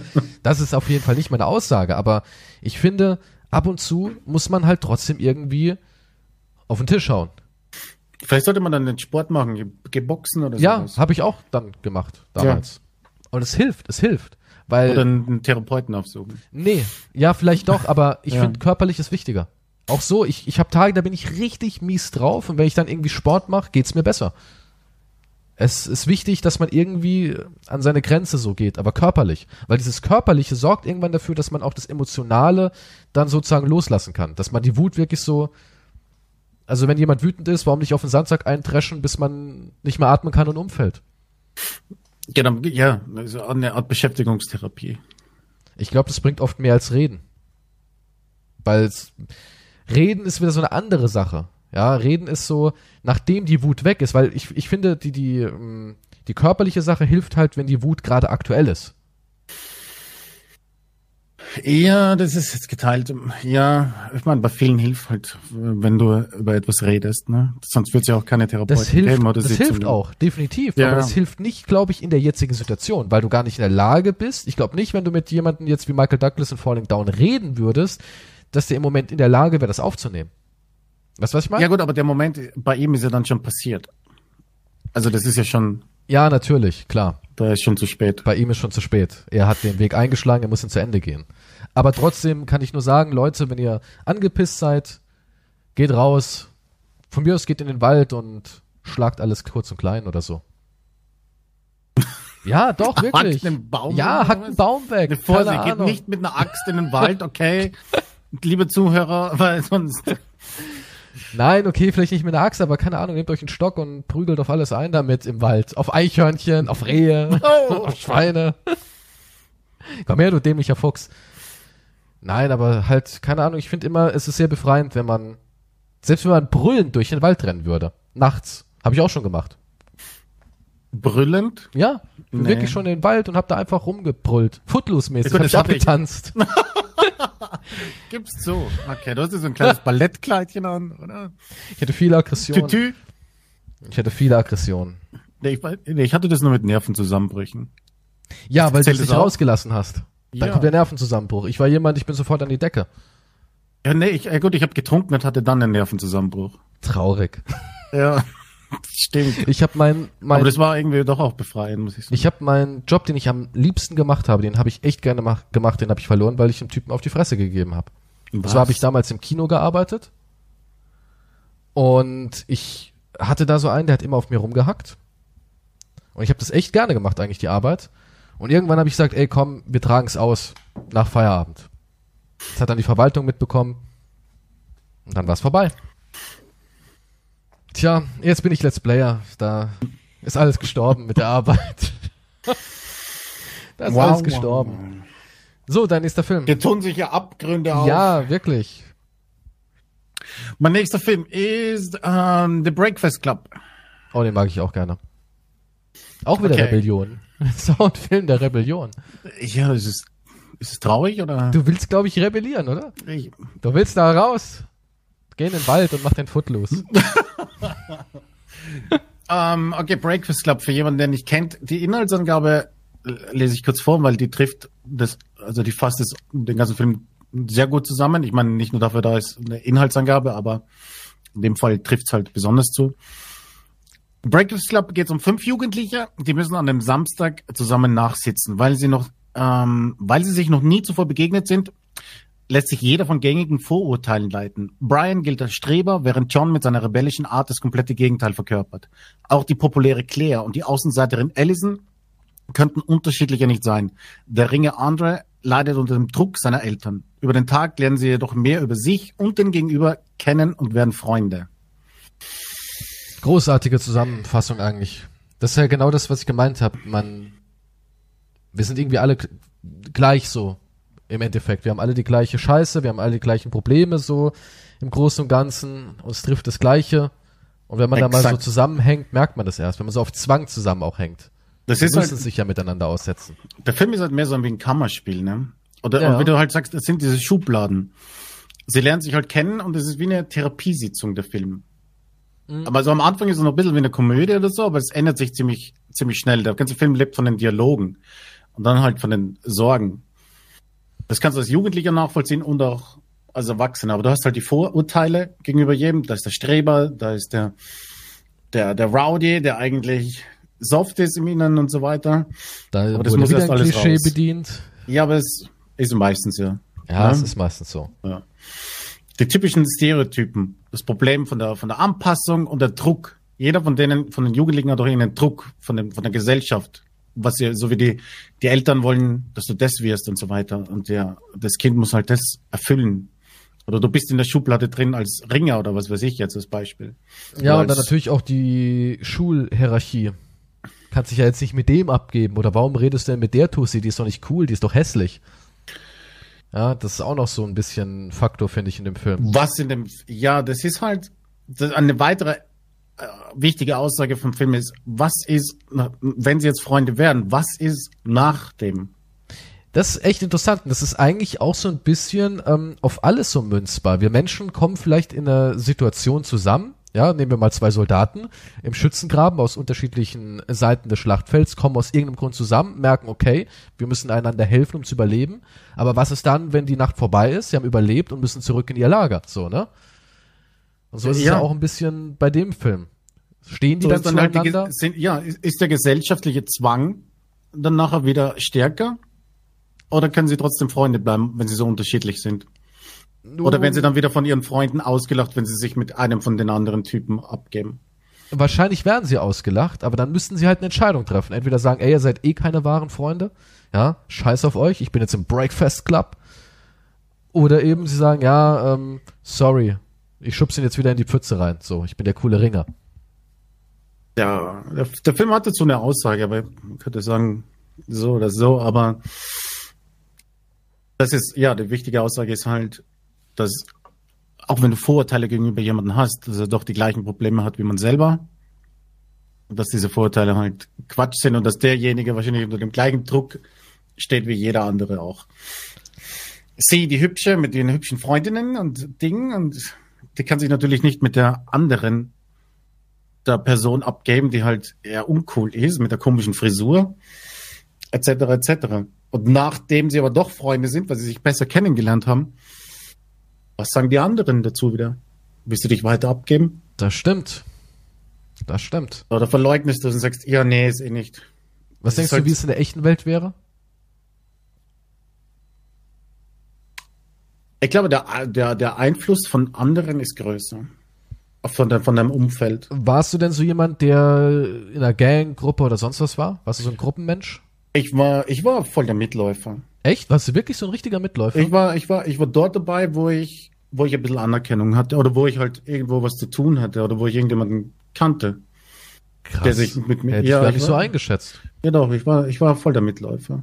Aber jetzt bist du es nicht mehr. Ne, jetzt nicht mehr. Aber wie kommt der Wandel? Ich, ich bin nicht mehr, ich sehne mich nicht mehr danach, irgendwo dazu zu gehören oder Freunde zu haben oder irgendwo dabei zu sein. Ich wollte halt dabei sein. Ich wollte halt auch Freunde haben und wo abhängen und so weiter. Und wenn es halt eine Gruppe war, die so und so ist, war ich halt so dabei. Okay, das hatte ich nie. Das hatte ich wirklich nie. Also dieses, dieses, dieses Bedürfnis, irgendwie dazuzugehören oder beliebt zu sein, hatte ich wirklich nie. Meine Schwester hatte das ganz stark. Die hat auch Freundin gehabt, die fand sie eigentlich doof insgeheim. Aber sie mochte die Clique. Sie mochte das Gefühl irgendwie, ich bin dabei, ich werde eingeladen, dies, das. Ne? Obwohl Ja. sie die eigentlich gar nicht so sehr mochte. Aber ich bin so jemand, ne. Auch schon als Kind. Ich war auch so jemand, ich konnte mich immer sehr gut mit mir selbst auch beschäftigen. Meine Schwester war immer so jemand, die brauchte immer dieses, diesen, diesen Einfluss von außen, dass da was passiert oder von irgendeinem anderen Menschen. Und ich hatte immer dieses ganz gut, dass ich, keine Ahnung, stundenlang in meinem Zimmer verbringen konnte. Ich brauchte da niemanden. Ja. Ich Ja, hatte auch mein, immer nur so ganz wenig Freunde. Ich war auch immer so jemand, ich hatte nur so zwei, drei Leute und das waren meistens auch so Außenseiter. Ich war immer Ja, im, im Team Endeffekt- Außenseiter.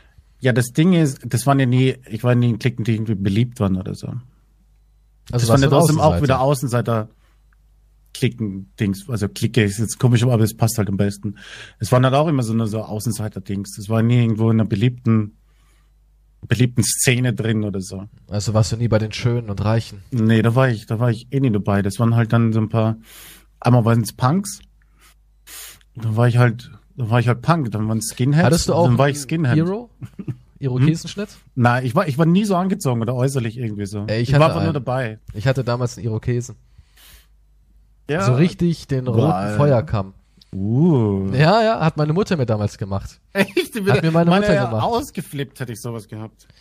Äh, nee, nee, meine Mutter, die war da, was so Sachen angeht, immer sehr locker. Ja, habe ich damals gesagt, Mom, ich will ein Iro. Und die so, wie jetzt? Und ich so, ja, du weißt schon, so ein Hahnkamm. Und die so, ach, das ist doch, oh, und so. Und dann habe ich gesagt, komm, das sieht cool aus. Dann hat sie mir alles wegrasiert und hat gesagt, großer Gott. Dann hat mir alles da weggeschoren und dann hatte ich wirklich in der Mitte halt Haarstreifen. Und da weiß ich auch damals, haben wir es nicht hinbekommen, weil meine Mutter war halt Friseuse. Und wir haben es halt nicht hinbekommen, dass es dann vorne die ersten, die ersten Zacken richtig gestanden haben. Da haben wir halt vorne den, den Pony halt, da wo die Haare halt wachsen, weil da habe ich halt einen Wirbel, haben wir dann ein bisschen wegrasiert und dann stand es alles und da war ich richtig stolz. Und in der Schule haben alle natürlich dann so geguckt, oh, was ist das für einer und so, aber fand ich mega. Auch so Haarfarben. Ich hatte früher knallrot, knallblau. Ich bin damals in so einen Afro-Laden für Afro-Haarprodukte, weil die hatten halt diese extrem aggressiven Farben. Heutzutage gibt es das überall, aber früher war das noch ein bisschen seltener. Da war das eher so Faschingsfarben. Aber ich wollte es halt richtig haben. Und war cool. Also rebellieren hat mir schon immer Spaß gemacht. Aber dann habe ich mit YouTube angefangen, da wurden mir die Zähne gezogen. Aber ich war jemand, ich habe extrem gerne rebelliert und extrem gerne dagegen geschossen. Ich weiß, ich habe die Rebellion war immer im Gedanken. Wir haben halt alle immer nur gesoffen. Also, Also du, ich war hast, meistens nur. am- du warst haben- ich hab- betrunken und hattest in deinem Kopf Ja, die haben, Rebellion. ich habe ich hab, ich hab, ich hab vor der Schule habe ich angefangen zu trinken. Wir haben uns getroffen, haben eine Flasche Wein im Supermarkt geholt vor Schulbeginn, die getrunken, dann in die Schule, in der Schule, in der Pause im Klo. das ist ja heftig. Also ist ich, ja ich war, heftig. meine Rebellion war zwar mehr im Kopf, aber ich war halt immer nur, es war halt das Trinken, dieser, dieses Gefühl von, von dem Rausch war halt bei mir immer das Aber- Einzige, was mich getröstet hat dann quasi. Aber ist nicht auch, wenn man irgendwas macht, auch ein Rausch, der entsteht? Wie machen? Naja, zum Beispiel, allein wenn du jetzt mit einem roten Irokesenschnitt in die Schule gehst und keiner hat da drin Ja. sowas, ja, dann bist du der, wo Da hätte mich alle irgendjemand reden. verprügelt dann. Nee, Bei mir schon. krass. krass. Tut mir richtig leid irgendwie. Du, du brauchst es nur. Wir waren mal, wir hatten mal eine Death Metal Phase. Äh, da war einer, der hatte halt so Sticker oben von, von, von Napalm Death und was weiß ich alles oder wie auch immer. Die ganzen Death Metal Sachen. Ja, und da waren halt die Älteren. Da, da wurdest du aufgezogen und fertig gemacht ohne Ende dann in der Pause. Da, war- da wurde deine Rebellion wurde ganz schnell. Ja, früher war die Schule hart. Die Schule war hart. Ja, nee, die, das, die das wurde stimmt, ganz schnell unterdrückt. Ich, es tut mir auch, es tut mir auch vieles leid heute. Also auch in der Berufsschule, wo ich war, habe ich schon viele Sachen gemacht, wo ich denk, ich war eigentlich schon ein richtiges Arschloch. Also da habe ich auch schon so ein bisschen, weil ich glaube, dass man auch einen Schaden anrichtet bei den Menschen, definitiv. Aber das ist einem in dem Moment nicht bewusst, wenn man. Nee, in dem Moment nicht. Aber äh, wegen diesem Aspekt, dass ich halt irgendwo dabei sein wollte, kann ich auch verstehen, warum Leute irgendwo anders dabei sind. Auch in den ganz Herden seltsamsten denken, um Gruppen. Schutz zu haben. Nee, nicht um nicht jetzt um den Schutz, aber ich meine jetzt, wenn jetzt zum Beispiel äh, plötzlich äh, bei, bei Rechtsradikalen drinnen bist. Aber weil du, Da hast du auf jeden Fall den hast, Schutz. Da hast du auf jeden Fall den Schutz. Ja, aber weil du halt, aber du musst nicht unbedingt die Gedanken haben, weißt du, was ich meine?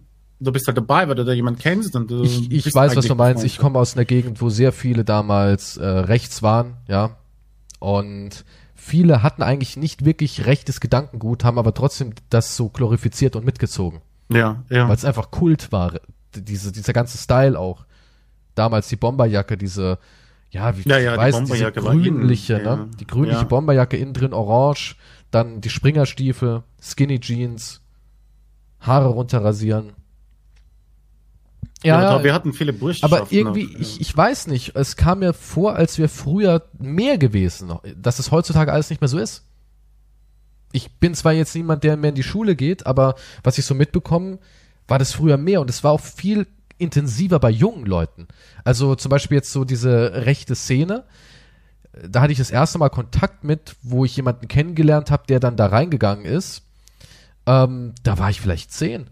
Ja, da war ich Okay. vielleicht zehn. Und da war einer, dem sein Vater, der war irgendwie so Biker oder sowas, der hat uns auch damals alle möglichen Sachen mitgebracht. Der hat uns ähm, hier äh, Filme mitgebracht wie Romper Stomper, falls du den kennst. Mhm.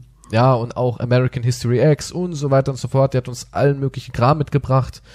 Und auch Horrorfilme damals, äh, Tanz der Teufel, ja, was auch so krass damals war, war krass der Film. Ja, ja. Und jedenfalls, ja, der Typ, der war halt in so einer Szene und dadurch ist der halt da auch dann reingerutscht. Der, es war nicht sein Sohn, ja, es war irgendwie die Mutter, die war eine Schlampe, kann man nicht anders sagen. Hm. Und der war halt dort und hat seine Mom gebumst und hat dann dem Kleinen immer Kram mitgebracht. Auch hier äh, Springmesser, Butterfly. War, war auch ein gestörter Bengel, richtig gestört. Und da waren wir vielleicht zehn, elf, als es so war. Und ich finde, das ist heute, ich, ich kann es zumindest nicht mehr beurteilen, weil ich einfach nicht mehr in dieser, in dieser Welt lebe. Aber früher gab es so viel, auch so Goffs und so. Ich, ich habe schon ewig das nicht mehr gesehen, dass jemand wirklich so richtig mit Nietenhalsband und Nosferatu-Mantel in die Schule stampft. Ja, da gab es viele Parteien früher, als ich in die Schule gegangen bin. Das Ding war, ja, in der Schule habe ich es auch nie gesehen, aber es war halt dann immer danach. Nee, ich man auch halt in der Schule so Clubs. gesehen. Auch in der Schule haben sich Leute so In der, angezogen. in der Schule konnten, sie, konnten sich das nur die Älteren bei uns da. Das waren die Älteren, die haben sich angezogen, wie auch immer sie wollten. ich war sehr viel befreundet mit Älteren, weil ich Magic gut gespielt habe und damals war das so beliebt. Ich habe damals so einem Typen, das war ein riesiger Fleischklumpen von Mensch. Vielleicht war er gar nicht so groß, für mich war er gigantisch. Und dem habe ich immer hier das, die, die neuesten Kartentricks und so beigebracht bei Magic, wie er das zu spielen hat und Highlander erstellten so ein Kram. Und ich hatte damals auch einen, mit dem seine Schwester war ich befreundet und der hat mir dann auch so gesagt, hey, hier, willst du mal am Joint ziehen? Da war ich auch vielleicht 11, 12. Hier, willst du mal am Joint ziehen? Und der hat damals, mh, hat der Half-Life-Maps gemacht. Oder Counter-Strike-Maps. Also der war, keine Ahnung, drei, vier Jahre älter als ich oder so. Unreal-Karten und sowas. Ich habe immer ein bisschen mit den Älteren abgehangen. Nee, habe ich, habe ich nicht. Nee. Gut, Der, der nächste man Film. wollte, aber hatte ich, war eher unproduktiv, sagen wir so. Nächster Film, wie viel haben wir noch? Äh, noch einiges. Äh, unterwegs. Into the Wild auch ein Film, den ich großartig finde, der mich auch irgendwie auf zwei Arten geprägt hat. Und zwar einmal Warte, natürlich. warte, warte kurz, sorry. Ist es jetzt der fünfte oder der vierte? Oder das vierte ist mein Film? vierter Film Vierter, jetzt. okay, zwei haben wir, okay. Ähm, Ja. ja. Into the Wild. Mhm. Ähm, to tolles Buch. Tolles Buch, habe ich auch gelesen. Film ist auch großartig mit Emil Hirsch. Ich glaube sogar Regie Sean Penn, soweit ich noch weiß. Ähm, was ich da extrem interessant fand, erstens seine Willensstärke, das zu machen, was ich nie wirklich durchziehen konnte. Ja, er hat wirklich sein, sein Leben zerschnitten. Er hat seinen Personalausweis ja, glaube ich, auch zerschnitten, seine Bankkarten. Er war privilegiert, intelligent, tolle Familie, tolle Schwester, die ihn ja auch versucht hat aufzuhalten. Die Eltern waren auch irgendwie nicht verkehrt oder sowas. Er hatte eigentlich keinen Grund zu fliehen. Keinen wirklich jetzt so ersichtlichen für die meisten. Aber er wollte das unbedingt. Er wollte nach Alaska und wollte dort in der Wildnis leben. Und auf dem Weg dorthin, auf seine Pilgerreise, er hat ja alles abgegeben, er hat, glaube ich, sein Auto hat er sogar zerstört. Ich weiß nicht mehr. Das schon wieder eine Weile her. Im Buch, glaube ich, hat es zerstört und hat alles abgegeben und hat sich dann halt da durchgepilgert und hat ganz tolle Charaktere kennengelernt. Ein Farmarbeiter, der gesagt hat, hey, kannst bei uns sein, hast Essen, Job, alles, gefällt dir doch hier. Einen alten Mann kennengelernt, der gesagt hat, ich hab niemanden, es tut mir gut, dass du hier bist und ich merke auch, dass du es toll findest, dass wir uns haben und so und hat ihn wie ein Sohn irgendwie aufgenommen und er hat alles immer wieder weggeworfen. Er ist nachts einfach verschwunden und das, weil er unbedingt nach Alaska wollte und dort eben dieses Leben leben wollte, was er sich ausgemalt hatte, was er im Kopf hatte. Er war auch teilweise vorbereitet. Er hat dann irgendwie Bücher gelesen. Er hat ja nur, mh, sag ich mal, ähm, Theorie. Ja, er hat ja nie das wirklich gemacht. Und als er dann in Alaska war und diese, diese wunderschöne Natur gesehen hat, dann hat es sich so angefühlt, ja, das ist es. Genau so habe ich es mir vorgestellt. Jetzt bin ich da. Die Luft, der Schnee, die Wildnis. Und er findet dann diesen, diesen alten Bus, baut da sein Lager auf und merkt dann, ey, war eigentlich eine Scheißidee. Dann kommt nämlich die gnadenlose Wildnis und frisst den kleinen Menschen, der im Endeffekt nichts weiß. Er macht dann auch enorme Fehler, wie er erledigt ein, ein Elch oder ein Hirsch und weiß aber nicht gerecht, wie man das Fleisch zu lagern hat, hat dann Madenbefall. In der Hungersnot frisst er dann äh, Beeren und krepiert ganz elendig alleine. Und das ist was, auf der einen Seite habe ich diese romantische Vorstellung von Rucksack packen und los und das kann auch wirklich richtig schön sein. Aber auf der anderen Seite wissen wir, wie tragisch solche Geschichten auch ausgehen können, wenn du dann wirklich an diesem Punkt bist, wo du da bist, wo du die ganze Zeit dachtest, das wär's, aber es ist es gar nicht. Und es bringt dich um. Vielleicht sogar, wenn du Pech hast. Das, Also, ja, ich habe dazu nicht viel zu sagen. Ich, ich mochte den Film nicht, weil, weil ich mochte den, den Darsteller, also den den Charakter im Film nicht, nicht den Darsteller, der ist mir wurscht. Ich fand den, das war ein Arschloch. der war ja auch ein Arschloch, ein richtiges Arschloch. Ich, mit, deswegen habe ich gehofft, dass er seinen Traum niemals verwirklichen wird. Gott, bist du ein mieser Mensch. Der arme Na, ich mochte ihn Hirsch. auch, ich, ich fand ihn, er war einfach ein Arschloch, der das nicht, der nicht verdient hat, seinen Traum zu leben. Warum hat er es aber nicht verdient? Weil er, Wa- weil er den anderen gesagt hat, nein, danke? Na, Er war nicht, nein, danke. Okay, den alten Mann hat er benutzt. ganz schön bitter, ja, er war schon ein bisschen parasitär. Ja. Aber er hat auch nie gelogen, was er machen will. Ja? Er hat nie gesagt, ja, ich will bei dir bleiben oder ja, dies. Er hat immer gesagt, Alaska, Baby, ich hab da was vor. Das mag sein, aber so ist meine Erinnerung an den Film. Er war schon ein bisschen scheiße, aber er war halt ehrlich. Was, er wollte wirklich das durchziehen. Und es gab ja viele Punkte, wo er was Gutes gefunden hat. Ja.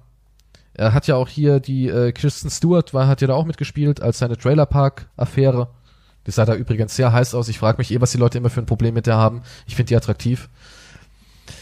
Ja, Wer keine Ahnung. Überhaupt? Äh, Bella von Twilight, das kennst du. Achso, ja, wegen Twilight, die kennen ja, Ja. nur Twilight. Ja. Aber ich finde die hübsch. Weiß nicht, die hat irgendwie was. Weil alle finden die Ja. immer so schmuddelig. Aber ich finde die irgendwie heiß schmuddelig. Ja, unterwegs. Toller Film, tolles Buch. Auch wieder Freiheit, aber vielleicht verbrennt man sich am Ende die, die Zunge an der Freiheit. Denn nur weil es so in deinem Kopf ist, heißt es nicht, dass es in der Realität so ist. ja, aber du musst dich nicht wie ein Arschloch verhalten. Ja, gut, aber es war auch äh, ein Film, der, die Entstehung des Buches ist ganz interessant. Und zwar ist es schon ein vollwertiger Roman, aber er hat damals die Route von diesem jungen Mann verfolgt über Zeitungsartikel und Menschen, die ihm begegnet sind und hat das dann halt so zusammengestellt, bis zu seinem Leichnam. Also ist schon cool geschrieben und finde ich beides gut. Der Film finde ich auch fantastisch. Sean Penn hat es gut umgesetzt. Meine Nummer vier.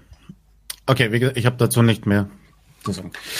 Okay, mein Nummer vier ähm, habe ich genommen, jetzt nicht aus ähm, ähm, Freiheitswunschdenken oder anderem, sondern komplett im Moment jetzt, bevor wir zum letzten gehen.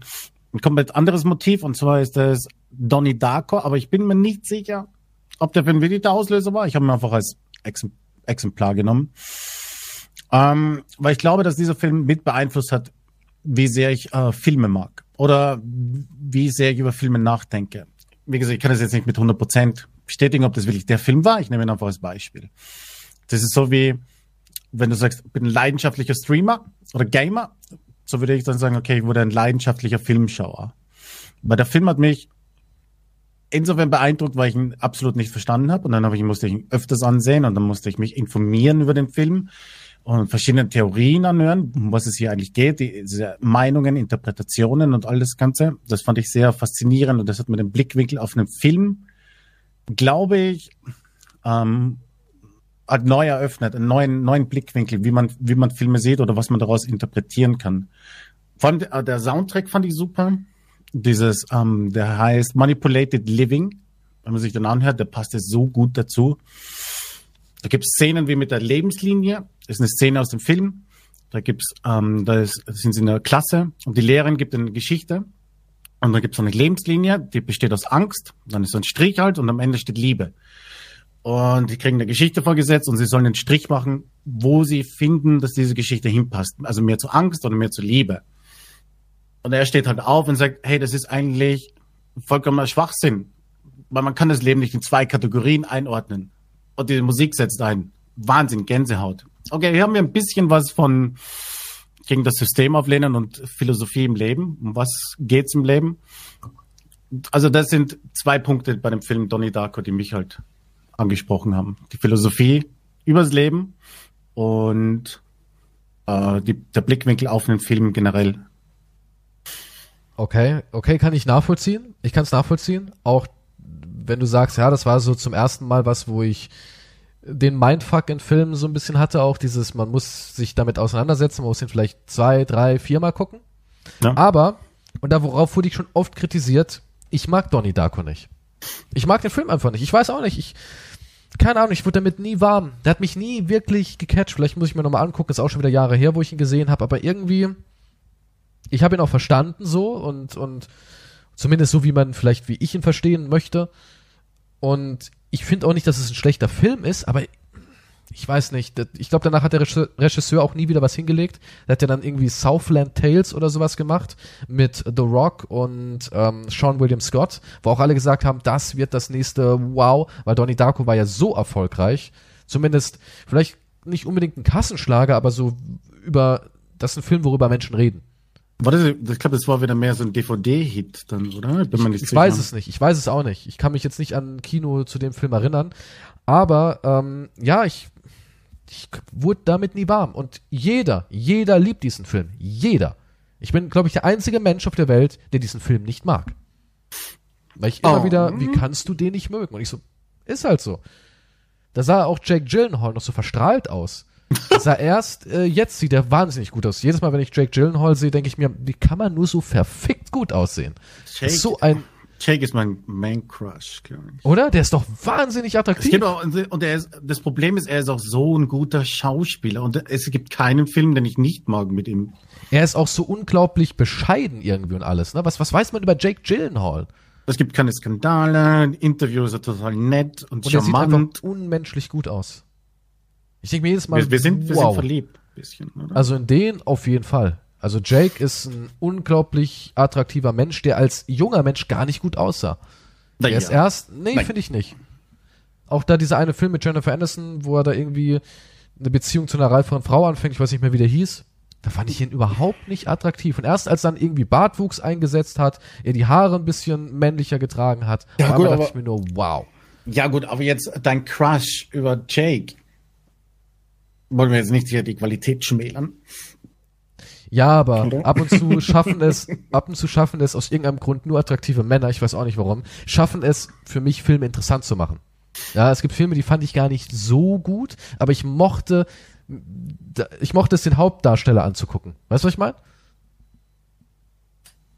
Das ist zum Beispiel U-Turn ist ein gutes Beispiel. Ich finde U-Turn ist eigentlich gar nicht so ein guter Film, aber ich mag Sean Penn in der Rolle. Ich fand die U-Turn schon als Film ziemlich gut. Ohne die Story wäre der Film ja gar nicht so.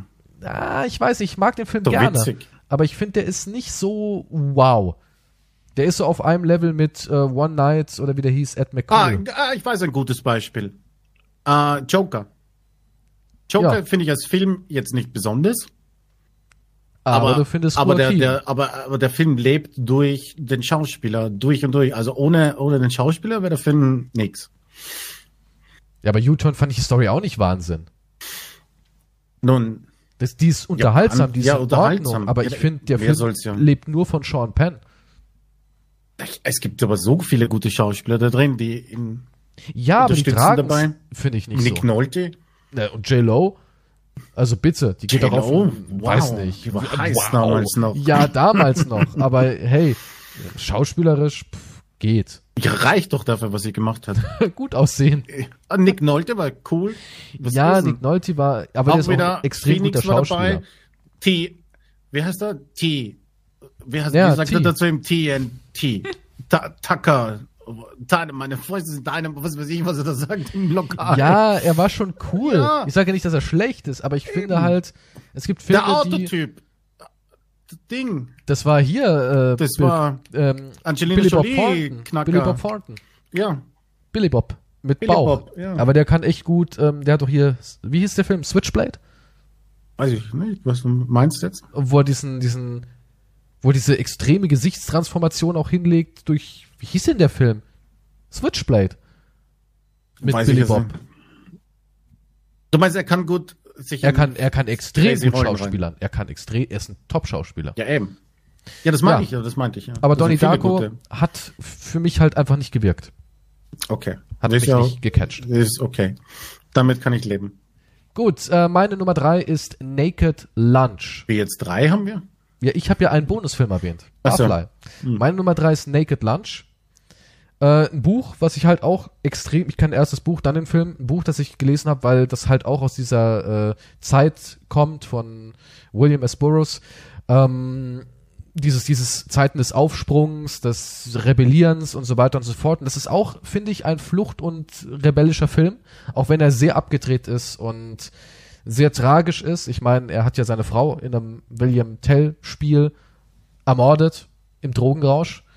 Und ich mochte halt einfach dieses, was er sich da so zusammenreimt, mit dem Agent sein und alles und seine Homosexualität, die da noch einfließt, die er irgendwie unterdrückt und da auslebt. Und es ist so abstrus, es sind so viele Einflüsse in diesem Spiel, äh, Spiel, Film und ähm, keine Ahnung, es hat sich damals in mein Gehirn gebrannt. Auch die Schreibmaschine, die so ein Käferarsch ist und alles. Auch diese ganze Bildgewalt darunter.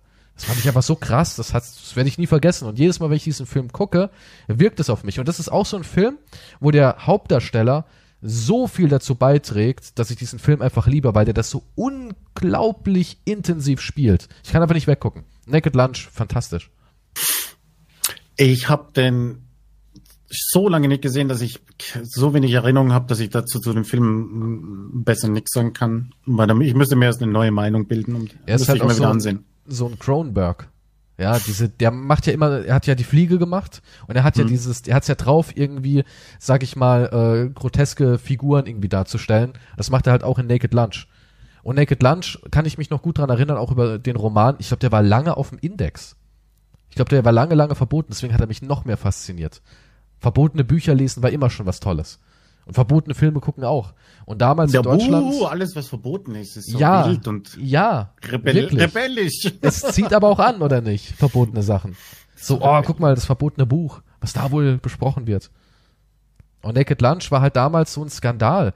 Das, das hat so Wellen geschlagen. Kennst du Josephine Mutzenbacher? Ja. Mir fällt die Story ein. Ich hatte das Buch mal in der Schule mit. Krass. Und die Lehrerin hat's entdeckt. War nicht auch der Fänger im Rocken so ein Skandal? Äh, was ich hab so, was da los war. Keine Ahnung, was hat sie gemacht? Hat sie dich gepeitscht? Ich meine, Die, die, wurde, die wurde richtig rot und nervös. als Echt sie es jetzt? entdeckt hat. Ja, hallo, Mutzenbacher? Weißt du, was da drin steht?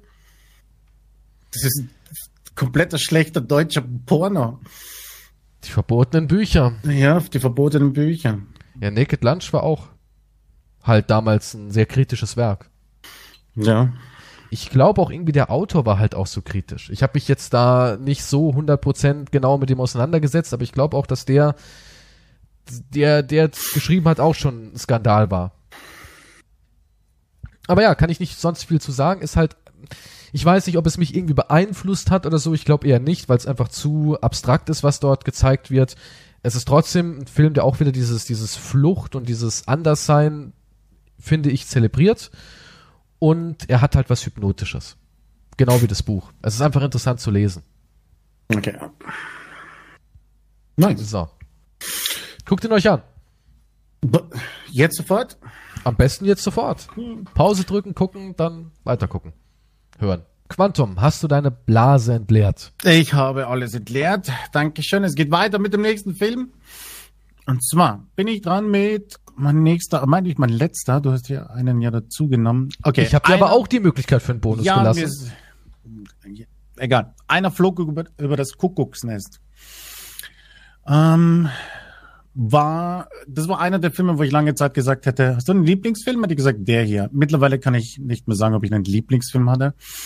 Aber ja, er ist für mich der, einer flog über das Kuckucksnest ist für mich der ultimative Film über, über Freiheit, über geschlossene Systeme, aus denen wir ausbrechen müssen. Ähm, ich glaube, der, der Regisseur Foreman, Milos, ich weiß nicht, wie man den richtig ausspricht jetzt. Milos, Moment mal, wir reden Milos aber von dem, von dem Original mit äh, Jack Nicholson, ne? Ja, ja, ja. Hat das nicht Michael Douglas gemacht? Das war der Produzent, ja. Echt? Der war Produzent? Ich dachte, der war Produzent. Regisseur. Okay. Ja, war Produzent. War sein erstes Ding, glaube ich, nach dem Straßen von San Francisco. Ja, ja, ja, deswegen. Ich dachte, der hätte auch Regie da geführt. Nee, nee. Und der sagte, da gibt es ein Zitat von ihm, wir schaffen Institutionen, Regierungen und Schulen, um uns im Leben zu helfen. Doch jede Institution entwickelt nach einer Weile die Tendenz, sich nicht mehr so zu verhalten, als sollte sie uns dienen, sondern als sollten wir ihr dienen. Das ist der Mo Moment, wenn das Individuum mit ihnen ins Konflikt gerät.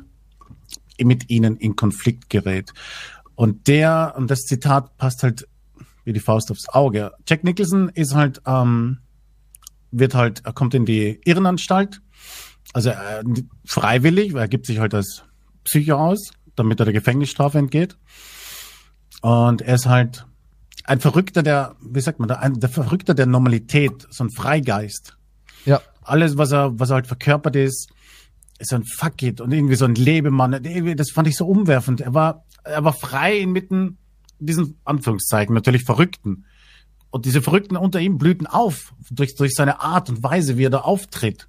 Er war so wie ein Wegweiser, obwohl er kein, kein guter Mensch war an sich, war Psychopath oder Soziopath, aber dann gibt's noch diese Schwester natürlich, die, die das verkörpert mit dem, mit dieser Struktur, mit diesem Machtverhältnis, Schwester er Ratchet, sich- die mittlerweile Ja, eine eigene genau. Serie hat.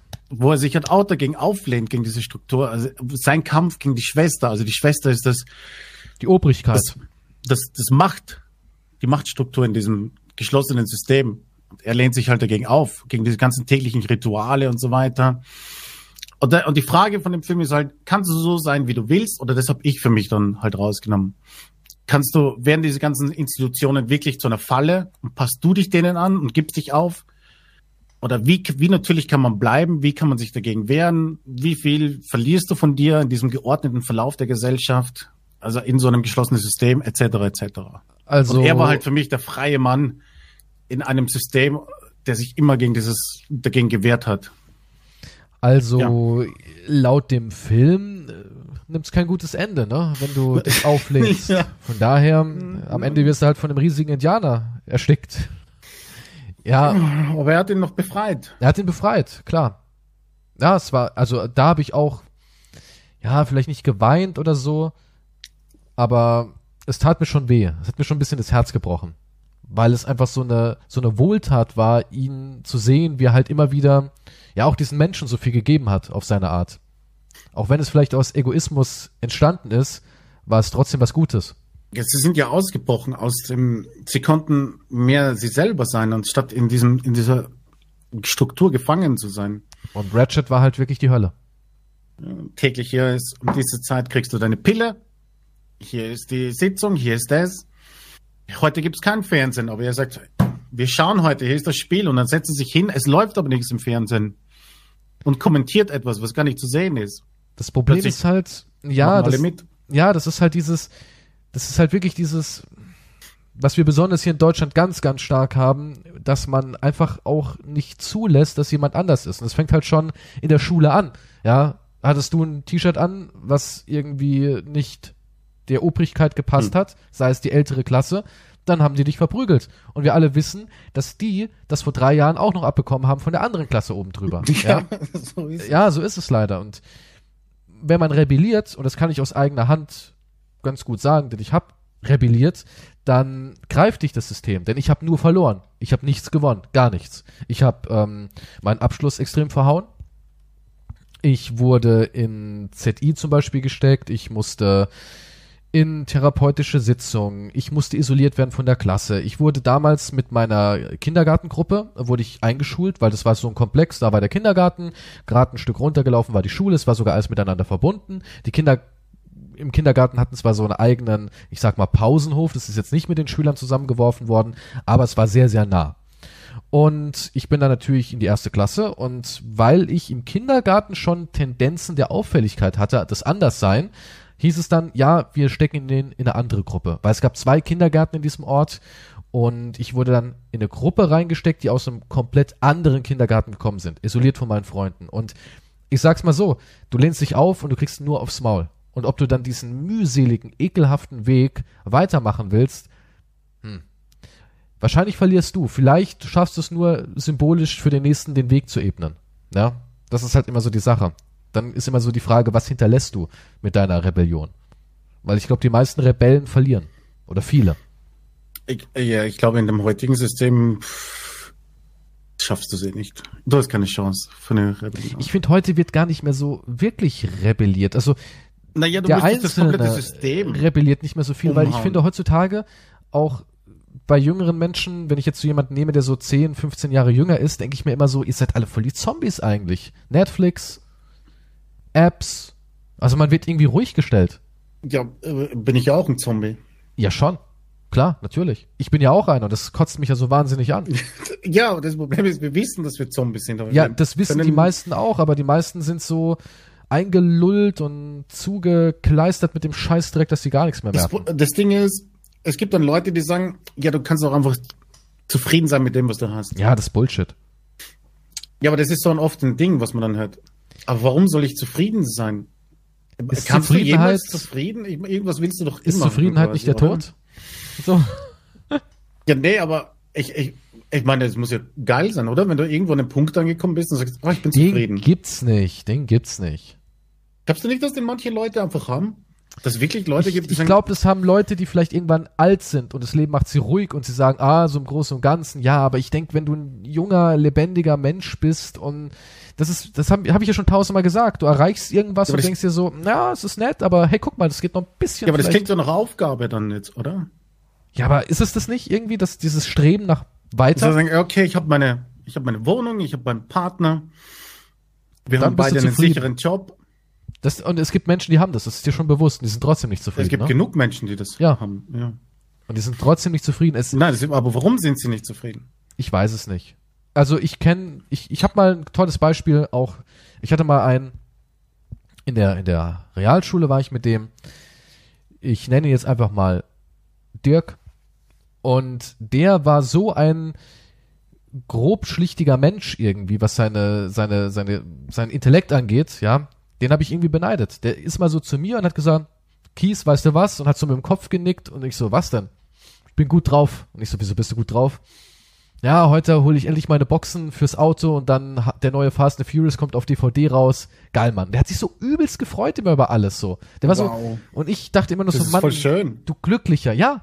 Der Das war halt ein bisschen, schön. der war nicht dumm, ja, das wäre jetzt ein beleidigendes Nee, nee, Wort, der war nee, nee. ein netter Kerl, aber der hat nicht so verbissen um alle Ecken denken müssen wie ich. Weißt du, der hat nicht jeden Winkel irgendwie analysiert, bis man erkennt. Äh, kennst du den Film Alfie Äh, mit Jude Law? ah, Namen sagt mir was. Kann Es gibt auch einen. Originalfilm mit, ich glaube, Michael, ach, der Typ, der bei Batman den Alfred spielt. Also bei Nee. Michael den Caine, also. Michael Caine, Was genau. Der hat den Original Alfie damals gespielt, aber ich meine den mit Jude Law und der sagt ein Beispiel. Und zwar, der ist auch jemand, der datet x Frauen, ne? Und denkt immer, oh, die ist es und die ist es und die ist es. Und am Ende hat er sich nie binden können, weil er irgendwie immer einen Makel gefunden hat. Und er sagt da was in dem Film, dass er mit seiner Klasse immer ins Museum gegangen ist und hat dort irgendeine wunderschöne Statue gesehen und von der Ferne sah alles so schön aus. Als er nah rangegangen ist, zum ersten Mal ist er nah an die Statue und hat überall die feinen Risse und die kleinen Brüche gesehen und nach, danach konnte er es nicht mehr ertragen. Und genau das ist es. So bin ich auch. Ich sehe es von der Ferne, denke, oh, sieht gut aus, dann gehe ich nah ran und sehe diese ganzen kleinen Fehler und bin dann enttäuscht, dass es meinen Erwartungen nicht gerecht ist. Und jemand, der das nicht macht, ist definitiv glücklicher. Oh, dazu möchte ich, möchte ich nur kurz erwähnen, dass, weil du gesagt hast, der war nicht dumm oder so. Ich mag überhaupt nicht, wenn man sagt, oh, ich wäre gerne, ich wäre gerne dumm, dann wäre ich so glücklich. Da gibt's ja diesen Spruch. Naja, dumme Menschen sind glücklicher. Das finde ich so arrogant, weil dann müsstest du ja so intelligent, Ja, dann bist du ja. ja. so toll und so weiter. Ja. Ich meine, ich bin mir sicher, dass ich den in jungen Jahren auch gesagt habe, den Spruch, okay? Aber er ist einfach Bullshit, okay? Also Es ist auch falsch, den Spruch zu sagen, sondern eher Menschen, die es nicht zerdenken. Zerdenken hat ja nichts mit Intelligenz zu tun. Ja, nur weil du denken Ja. kannst, heißt es nicht, dass du schlau bist. Hast auch dumme Gedanken Ja. dabei. Aber weil du sagst mit dem Zerdenken, ich möchte einen anderen Film noch erwähnen, der dazu passt, aber okay? Nicht, dass wir hier abgleiten, aber Anomalisa, hast du den Ja, gesehen? ja, klar, klar. Das ist auch etwas, was, wo ich mich identifizieren konnte, weil der geht durchs Leben und hört überall eine Stimme, ne? Und jede Stimme ist für ihn gleich, alles ist für ihn ein Ton quasi. Und plötzlich aber hört er eine Person, die eine andere Stimme hat. Und das ist was Neues, was Aufregendes plötzlich. Und dann lernt er sie kennen, sind länger, bisschen, bisschen länger zusammen und plötzlich ändert sich ihr Ton und der wird genauso wie alle anderen. Das ist es aber auch. Das ist es aber auch. Das haben wir schon in unseren Podcasts ein paar Mal gehabt mit unterschiedlichen Beispielen. Du kaufst dir ein tolles Auto und die erste Woche ist es das Auto. Und irgendwann ist es immer noch ein tolles Auto, aber es ist nur noch ein Auto. Ja, Die Frage ist, haben wir dann, was ist aber das Problem? Aber ich, ich weiß, wenn dann jemand sagt, nimm doch, sei doch zufrieden mit dem, was du hast. das ist so leicht ja- ist- gesagt und so schwer Ist leicht gesagt, aber ist, ist ja eigentlich, ist ja dann die Lösung. Ja, aber das ist nicht so einfach. Im das ist Prinzip, nicht so meine einfach. ich. Da sind wir wieder bei meiner Religion, die Hürde und die Wand. Ja, dass du das einfach durchbrechen musst. Das, das ist hochkomplex. So einfach ist es nicht. Es ist hoch, es klingt simpel, aber es ist hochkomplex. Ja, das ist so wie wenn ich zu dir sage, pack doch den Koffer und geh an den Strand. Es wäre möglich. Es wäre wirklich möglich. Aber für dich kommt es unendlich schwer. Dir vor. sei doch zufrieden mit dem Strand. Ja. Sag, sagt man das dann, wenn ich dort bin? Und ich sag, ey, Aber der ist so schmutzig und die Steine und der Sand. Ich hab Was ist Sand so für Plastik? Was ist denn? Ja, ähm, ja. Einer flog über das Kokosnest. Großartiger Ja. Film. Habe ich auch eigentlich immer in meinen Tops, aber jetzt habe ich es mal rausgenommen, weil ich schon wusste, dass du das eh reinpacken wirst. Und ja, finde ich auch super. Kann man halt auch voll viel reininterpretieren. Aber im Endeffekt kann ich es aus erster Hand sagen, Rebellion tut immer weh. Tut immer weh und selbst, aber man, man so braucht die Rebellion. man will, tut weh, weil du kriegst halt viel Ja. Ablehnung. Ja, aber das Tolle ist, wenn man erstmal das macht, was man wirklich will, fühlt es sich immer so unglaublich gut an. Ja, so dieses. Das stimmt auch, wenn, du man, nichts damit erreichst. Ja, aber man hat's getan, man hat sich durchgesetzt. Ja, man hat sich durchgesetzt oder auch die Wahrheit aussprechen. Wie gut tut es eigentlich, die Wahrheit auszusprechen und wie oft wir sie nicht aussprechen. Oder uns Es gibt selbst so Leute, belügen. die, die leben direkt danach immer die Wahrheit zu sagen. Ich würde ist wahrscheinlich ich gut. versuche das oft, aber ich, ich schaff's auch nicht. Weißt du, immer. das Problem ist nicht den anderen unbedingt immer die Wahrheit zu sagen, sondern sich selbst. Das ist Ja, ja, meistens sich das selbst. Schwierigste. Ja. Aber wenn wir alle nicht lügen könnten, oder, oder wenn wir immer die Wahrheit sagen würden, äh, wow, wäre eine ganz andere Welt. Eine bessere oder eine schlechtere? Das ist schwer zu sagen. Das ist schwer zu sagen. Vielleicht für einen anderen Podcast. Was wäre, wenn wir immer die Wahrheit sagen? Ja. Ich meine, da gibt es ja auch diesen Film mit dem äh, Typen, der in einer Welt lebt, wo alle nur die Wahrheit sagen können. Und dann fängt er auf einmal, erfindet er die Lüge. Hm, Kennst ja. du den Film? Ja, ja, ja, ja. Das ist auch eigentlich ein ganz cooler Film und ja, wahrscheinlich wäre es genau so. Wahrscheinlich wäre es genau so. Okay, du hast noch zwei Filme. Ich, habe hab noch zwei. Filme. Also, machen wir schnell American Psycho.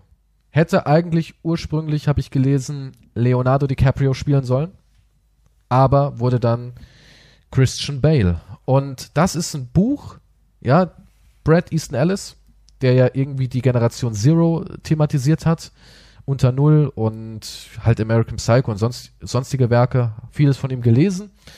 Und da habe ich immer gehasst, dass viele Leute dachten, ähm, Patrick Bateman wäre wirklich ein Killer, weil ich finde definitiv, er ist kein Killer. Also er hat nie jemanden ermordet, sondern er ist halt in dieser Sinnlosigkeit des gesellschaftlichen Materialismus und ja, er ist einfach versunken und hat ein Ventil gesucht und ist geflohen in seinen Gedanken und hat sich irgendwann selbst des Wahnsinns verloren. Mhm. Und was ich an dem Film aber am aller, aller krassesten fand, da sind wir wieder bei dem Punkt, wie viel doch ein Schauspieler dazu beitragen kann, dass ein Film mich überzeugt und begeistert, war einfach Christian Bale. Der Körper, ja. Diese, diese Szene in der Dusche, wo er erklärt, was er da verwendet, ein Mandelpeeling und Gesichtsmaske. Das ist aber sehr mit, mit männlichen Darstellungen. Ja, ja, Körpern, und gell? das Verrückte mhm. war, ich habe mir danach ein Mandelpeeling besorgt. Damals, ich war ja noch jung, habe ich angefangen mit Gesichtspflegeprodukten.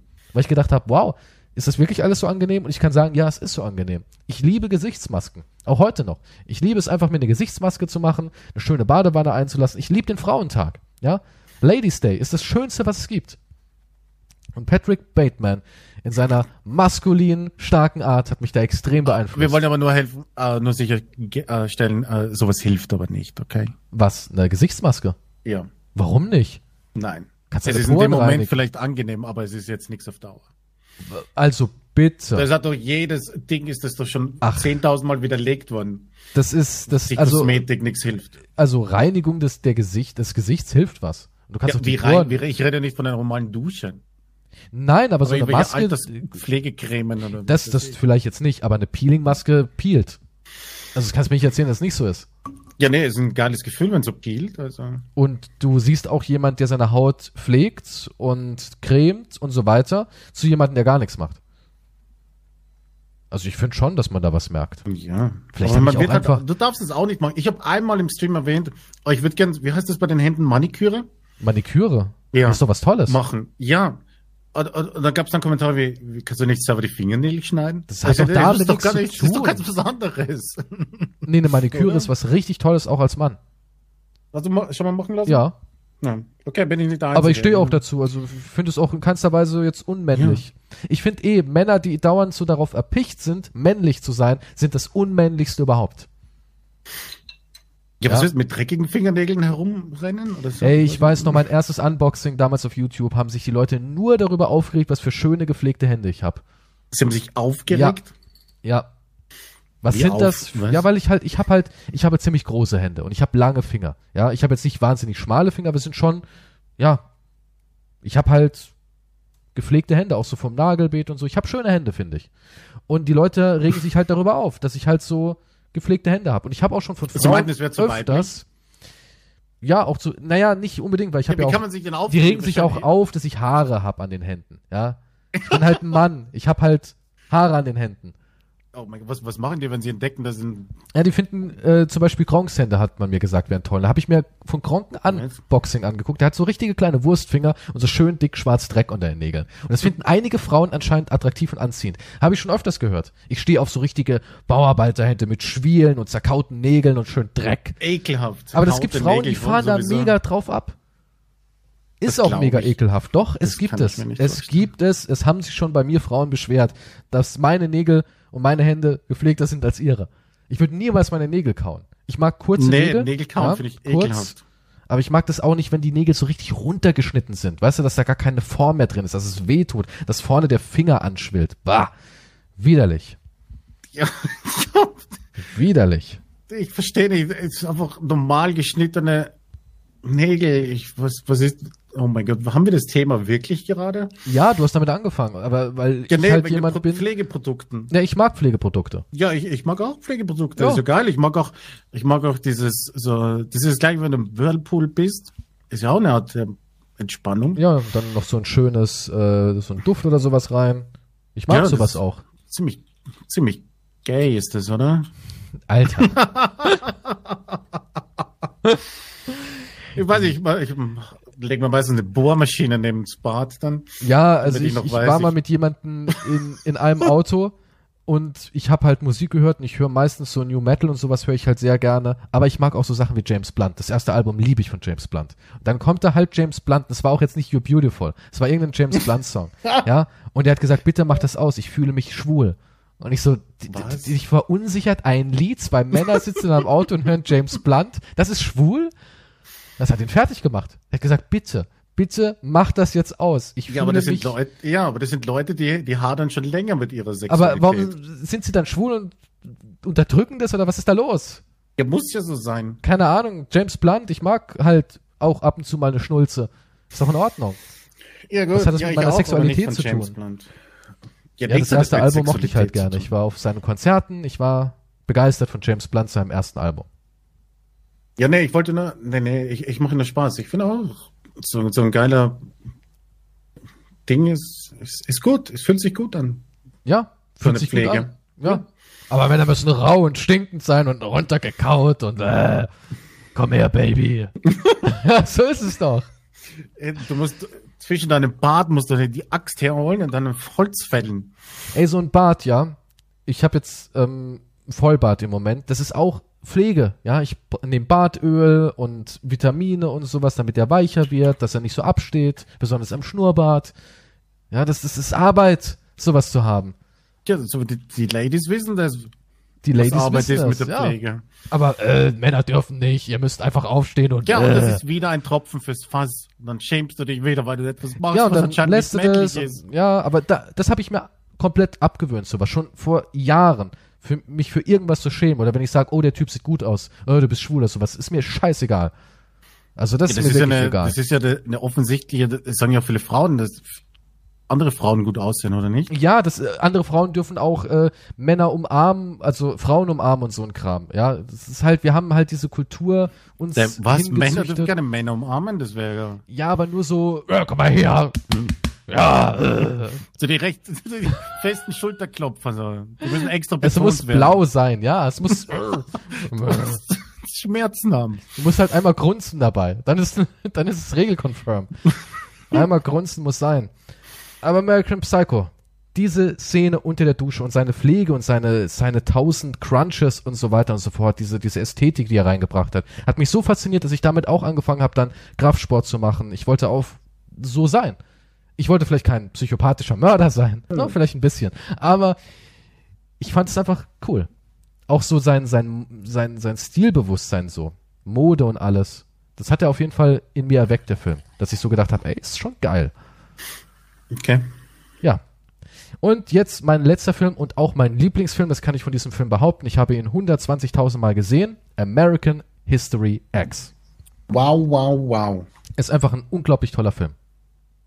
Warum? Hat auch, ich weiß nicht, diese Wirkung und dieses, dieser Prozess der Veränderung. Allgemein mag ich gerne ähm, Filme über Knastis oder Leuten aus einer Szene, ja, muss jetzt nicht unbedingt rechts sein, aber halt, die in so einer Gewaltstruktur gefangen sind und merken, wie dumm das ist. Und da ich ja aus einer jüdischstämmigen Familie komme, finde ich es auch immer faszinierend, so diese Seite des dummen, blinden Hasses zu sehen, dass es halt niemandem was bringt. Hass ist immer negativ. Und in American History X fand ich ihn unglaublich sympathisch. Das ist, was den, den Film so ausmacht für mich. Er war unglaublich sympathisch als böser Mensch. Ja, man konnte ihn irgendwie nicht hassen.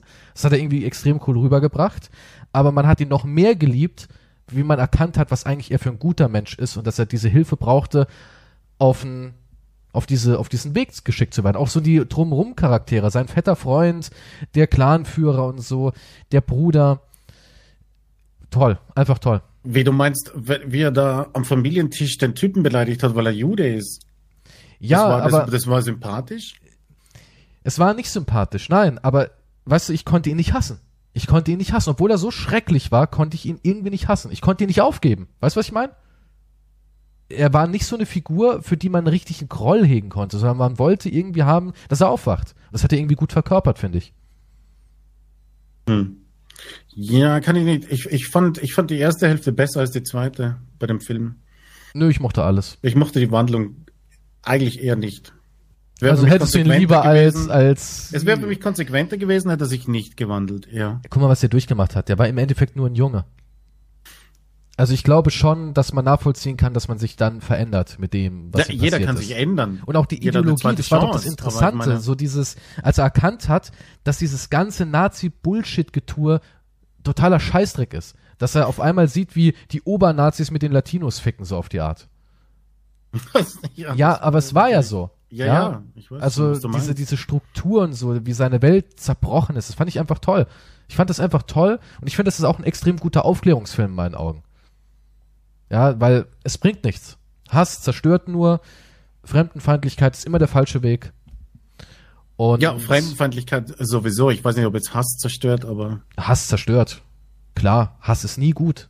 Eine negative Emotion. Ja, aber es gibt Menschen, die du hast, oder nicht? Ich hasse niemanden. Nö. Hast du jemanden? Also ich nicht. Ja, nee, aber ich könnte wahrscheinlich jemanden hassen. Ich nicht.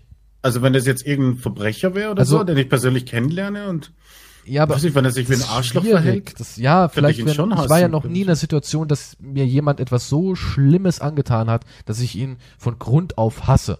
Hatte ich noch nicht, ja. Aber es gibt ja Menschen, Ja, aber ich kann es mir vorstellen. Ich kann mir vorstellen, dass so ich ein Hass in ich, mir ich, ist. ich könnte mir vorstellen, jemanden zu hassen, aber ich will es nicht. Und ich Ja, hoffe, wollen. Ich hoffe, Emotionen, die brauche ich ja, aber ich hoffe, nicht. dass ich es schnell ablegen kann. Weil was hätte ich denn davon, jemanden zu hassen? Was hätte ich denn davon? Selbst haben du nichts, aber ich meine, du könntest. Das meine ich. könnten, könnten wir alle viel, ja. Ich müsste es beurteilen, wenn ich in so einer Situation wäre. Ich habe mal so eine Serie gesehen, es ging um, um schwarze Jungs, die im Park ein bisschen rumgealbert haben und da ist parallel zu dieser Zeit, wo diese Jungs da im Park waren, jemand vergewaltigt worden. Und die Ermittler haben gesagt, okay, das haften wir diesen Jungs an. Und dann ging alles auch sehr falsch und äh, abstrus seine Wege und die wurden da wirklich verurteilt und alles und haben auch dann ein zerstörtes Leben gehabt. Und auch da hat eine Mutter gesagt, ja, ich äh, empfinde keinen Hass, ich will vergeben. Und das finde ich immer sehr stark, wenn Menschen selbst in solchen Extremsituationen vergeben wollen. Uff. Ja, ich glaube nicht, dass ich Und ich glaube immer, das ist der richtige Weg. Davon bin ich überzeugt.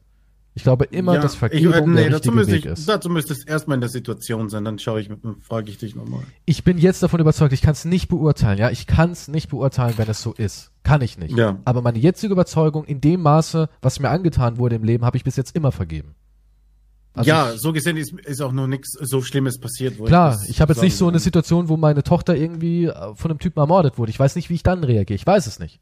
Ich Ja, weiß ich es glaube nicht. nicht, dass du dem vergeben Aber ich würdest. glaube, als rationeller Mensch, glaube ich trotzdem, dass die In Vergebung wieder Theorie, das, ja. ja, das Richtige In der wäre. Theorie. Es wäre das Richtige. Weil was hätte ich davon, ihn zu töten, mein Leben damit zu ruinieren? Vielleicht habe ich noch eine Frau und noch ein anderes Kind, würde das Leben von denen auch ruinieren. Na, es, es, es, es entsteht nur Schlechtes. Das kann ich schon mal festhalten.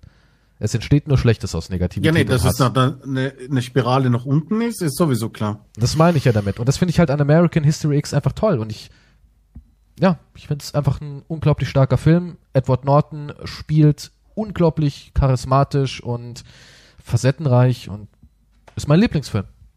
Und das Ende finde ich auch stark. Weil ich dann mir halt die Frage stelle, was macht er jetzt? Kann er da rüberstehen? Kann er das wirklich so? Das ist, ich weiß nicht, toller Film. Durch und durch, bis zur letzten Sekunde. Ich wünschte, ich wüsste, wie es weitergeht, aber es ist halt reine Interpretation. Gibt keinen zweiten Teil? Nee, aber von American Psycho gibt es einen zweiten, der so Also- lächerlich und widerlich ist, dass ich nur sagen kann, schaut ihn nicht. Schaut ihn bitte ist, nicht. ja gut, aber das ist wahrscheinlich so eine B-Movie-Verfilmung. Ich weiß nicht, Mila Kunis tötet ihn irgendwie, äh, Bateman ist da gerade mit der Babysitterin zugange und sie ist da eine siebenjährige oder sechsjährige, keine Ahnung, muss halt betreut werden und er sticht ihn einfach von hinten oder so. und denkt sich dann so geil, ich habe den Klar. größten Serienkiller des Landes ermordet, ich will auch einer werden. Ey. Ach so, sie wird dann zur Serie. Ja, sie wird dann auch eine Serienkillerin. Ah, ist ja auch ein okay, den American Psycho. Sich, ja, das kann man sich sparen. Das klingt schon sehr. Weil, wie gesagt, Pat, äh. Patrick Bateman ist in meinen Augen kein Serienmörder. Ja, war es nicht so, dass es dann ja. Oder ist es, ist es, ist es, ist es offen? Ist es eigene Nee, Interpre nee, es ist- Interpretation? es ist- oder war das nicht klar, dass es nicht getan Nein, es ist beantwortet, was der Anwalt am. Schluss sagt und Ja. die Kammer ist leer, es sind keine Leichen dort, niemand weiß irgendwas. Du siehst dann Ja. auch noch die äh, Sekretärin, die dann ähm, in sein Notizbuch, in seinen Kalender da reinguckt und dann siehst du auch die ganzen Morde, der Kettensägenmord und so weiter, dass es alles nur Gekritzel ist. Er ist halt einfach in dieser Flucht versunken.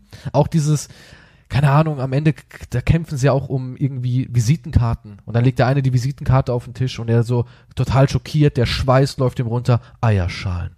Man möge nur dieses zarte Weiß begutachten, wie es das Sonnenlicht zerbricht. Oh mein Gott, ist das ein Wasserzeichen? Weißt du, der, der verzweifelt, dass seine Visitenkarte nicht besser ist. Ja, ja. Ja, diese Oberflächlichkeit. ist crazy. Aber das ist irgendwie die Realität, finde ich. Das ist irgendwie so, was wir auch alle in einer, vielleicht nicht mit einer Visitenkarte haben, aber mit anderen Dingen im Leben haben. Dieses, dieses Konkurrieren und dieses Abdriften in der Bedeutungslosigkeit. Ja, wir haben doch alle jetzt mit diesen, mit diesen Filmen jetzt einen, einen Faden erhalten, oder? Äh, Wenn das Ausbrechen, die Die Veränderung. Ja. Ja, das, ja, waren nee, die, das war Ausbrechen und Veränderung. das waren sie, die krassesten Filme. Für uns oder Beispiele von Beispiele. Filmen. Für, bei dir sind es Beispiele. Bei mir ist es sogar wirklich so. Okay, ich habe viele andere Filme, die ich auch liebe. Und vielleicht würde sich die Liste in fünf Jahren wieder ein bisschen verändern. Aber ein paar Filme haben es nicht geschafft, wie zum Beispiel ähm, American Beauty. Es haben viele Filme nicht geschafft. Jeder Film hat irgendwo ein bisschen Einfluss. Das American stimmt, Beauty ja. hatte am Anfang auch Einfluss. Oh, der ist ein toller Film. Toller Film. Ja. Aber Allgemein- Filme ist es schwierig. Wir könnten jetzt noch 100 Filme aufzählen, aufzählen wo, wo etwas, äh, entweder beeinflusst oder die uns inspirieren oder Ich weiß, man, man darf es heute nicht mehr sagen, aber Kevin Spacey, all, alle seine Filme. Da gibt es so einen Film, der heißt Shrink, den mag ich auch total gerne, wo er so ein depressiver Psychiater ist. Ähm, oder Keypacks, kennst du den? mit, wo das Alien ist. Genau, toll, tolle Filme. Der Mann ist einfach begnadeter Schauspieler. Kann man sagen, was man will. Vielleicht menschlich kein guter Mensch, aber schauspielerisch. Ja, weiß man nicht. Ist nicht verurteilt. Also Edward Norton ist auch so jemand, der soll ja auch ein sehr unangenehmer Zeitgenosse sein, ja, wenn wir da anfangen, da gibt es tausend Beispiele, wo aber er ist ein berühmte echt toller Leute Schauspieler. entweder Arschlöcher oder Illegales getan haben. Aber Marlo Brando? illegal hat auch- er was Hat er Illegales? nicht auch mit einer Minderjährigen irgendwas gehabt? Hat nicht fast jeder Star was mit einem Minderjährigen gehabt. Ich meine, es, ist, es tut mir leid, aber es ist. Schade, Gandhi, dass Edward, Gandhi schlief auch mit seinen, mit seinen Cousinen, die minderjährig waren. Also nicht Kids? sexuell, aber ich meine in einem Bett nackt, okay, das, ja, damit er sich, damit, damit er sich kontrollieren lernt, hat er gesagt. das ist eine gute Ausrede. Ja, sie haben es nicht miteinander, also das nicht, aber das war seine, das war seine Art der Beherrschung. Okay. Was auch crazy ist. Ich meine, Ja, es gibt noch viele tolle Filme. Hier zum Beispiel, ich mag auch ganz viel von, ähm, wie heißt er denn, wo ich auch alles eigentlich liebe, ähm, Wes Anderson, ja. Auch der fantastische Mr. Fox. Finde ich großartiger Stop-Motion-Film und hier äh, die Mary und Max. Stop-Motion-Film auch beeinflusst. Ich weiß, es gibt so viele Es- Sachen. Und was ich auch noch erwähnen muss, was uns beide, glaube ich, sehr mitgenommen hat, die letzten Glühwürmchen. Der Oh ja. Anime. Der ist ja, Ja, auch ultra heftig. das ist der einzige Gott. Anime, der, der nicht gelten Es ist ein. Anime, Ja.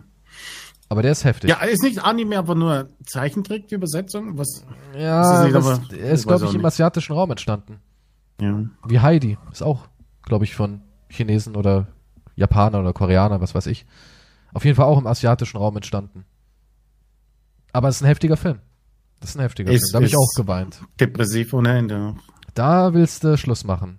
Ja. Oder Little Miss Sunshine mochte ich auch gerne. Auch ein toller Film. Ja, die Liste wäre lang. Die Liste war lang und ewig. Die könnte, also, das waren jetzt exemplarische Beispiele.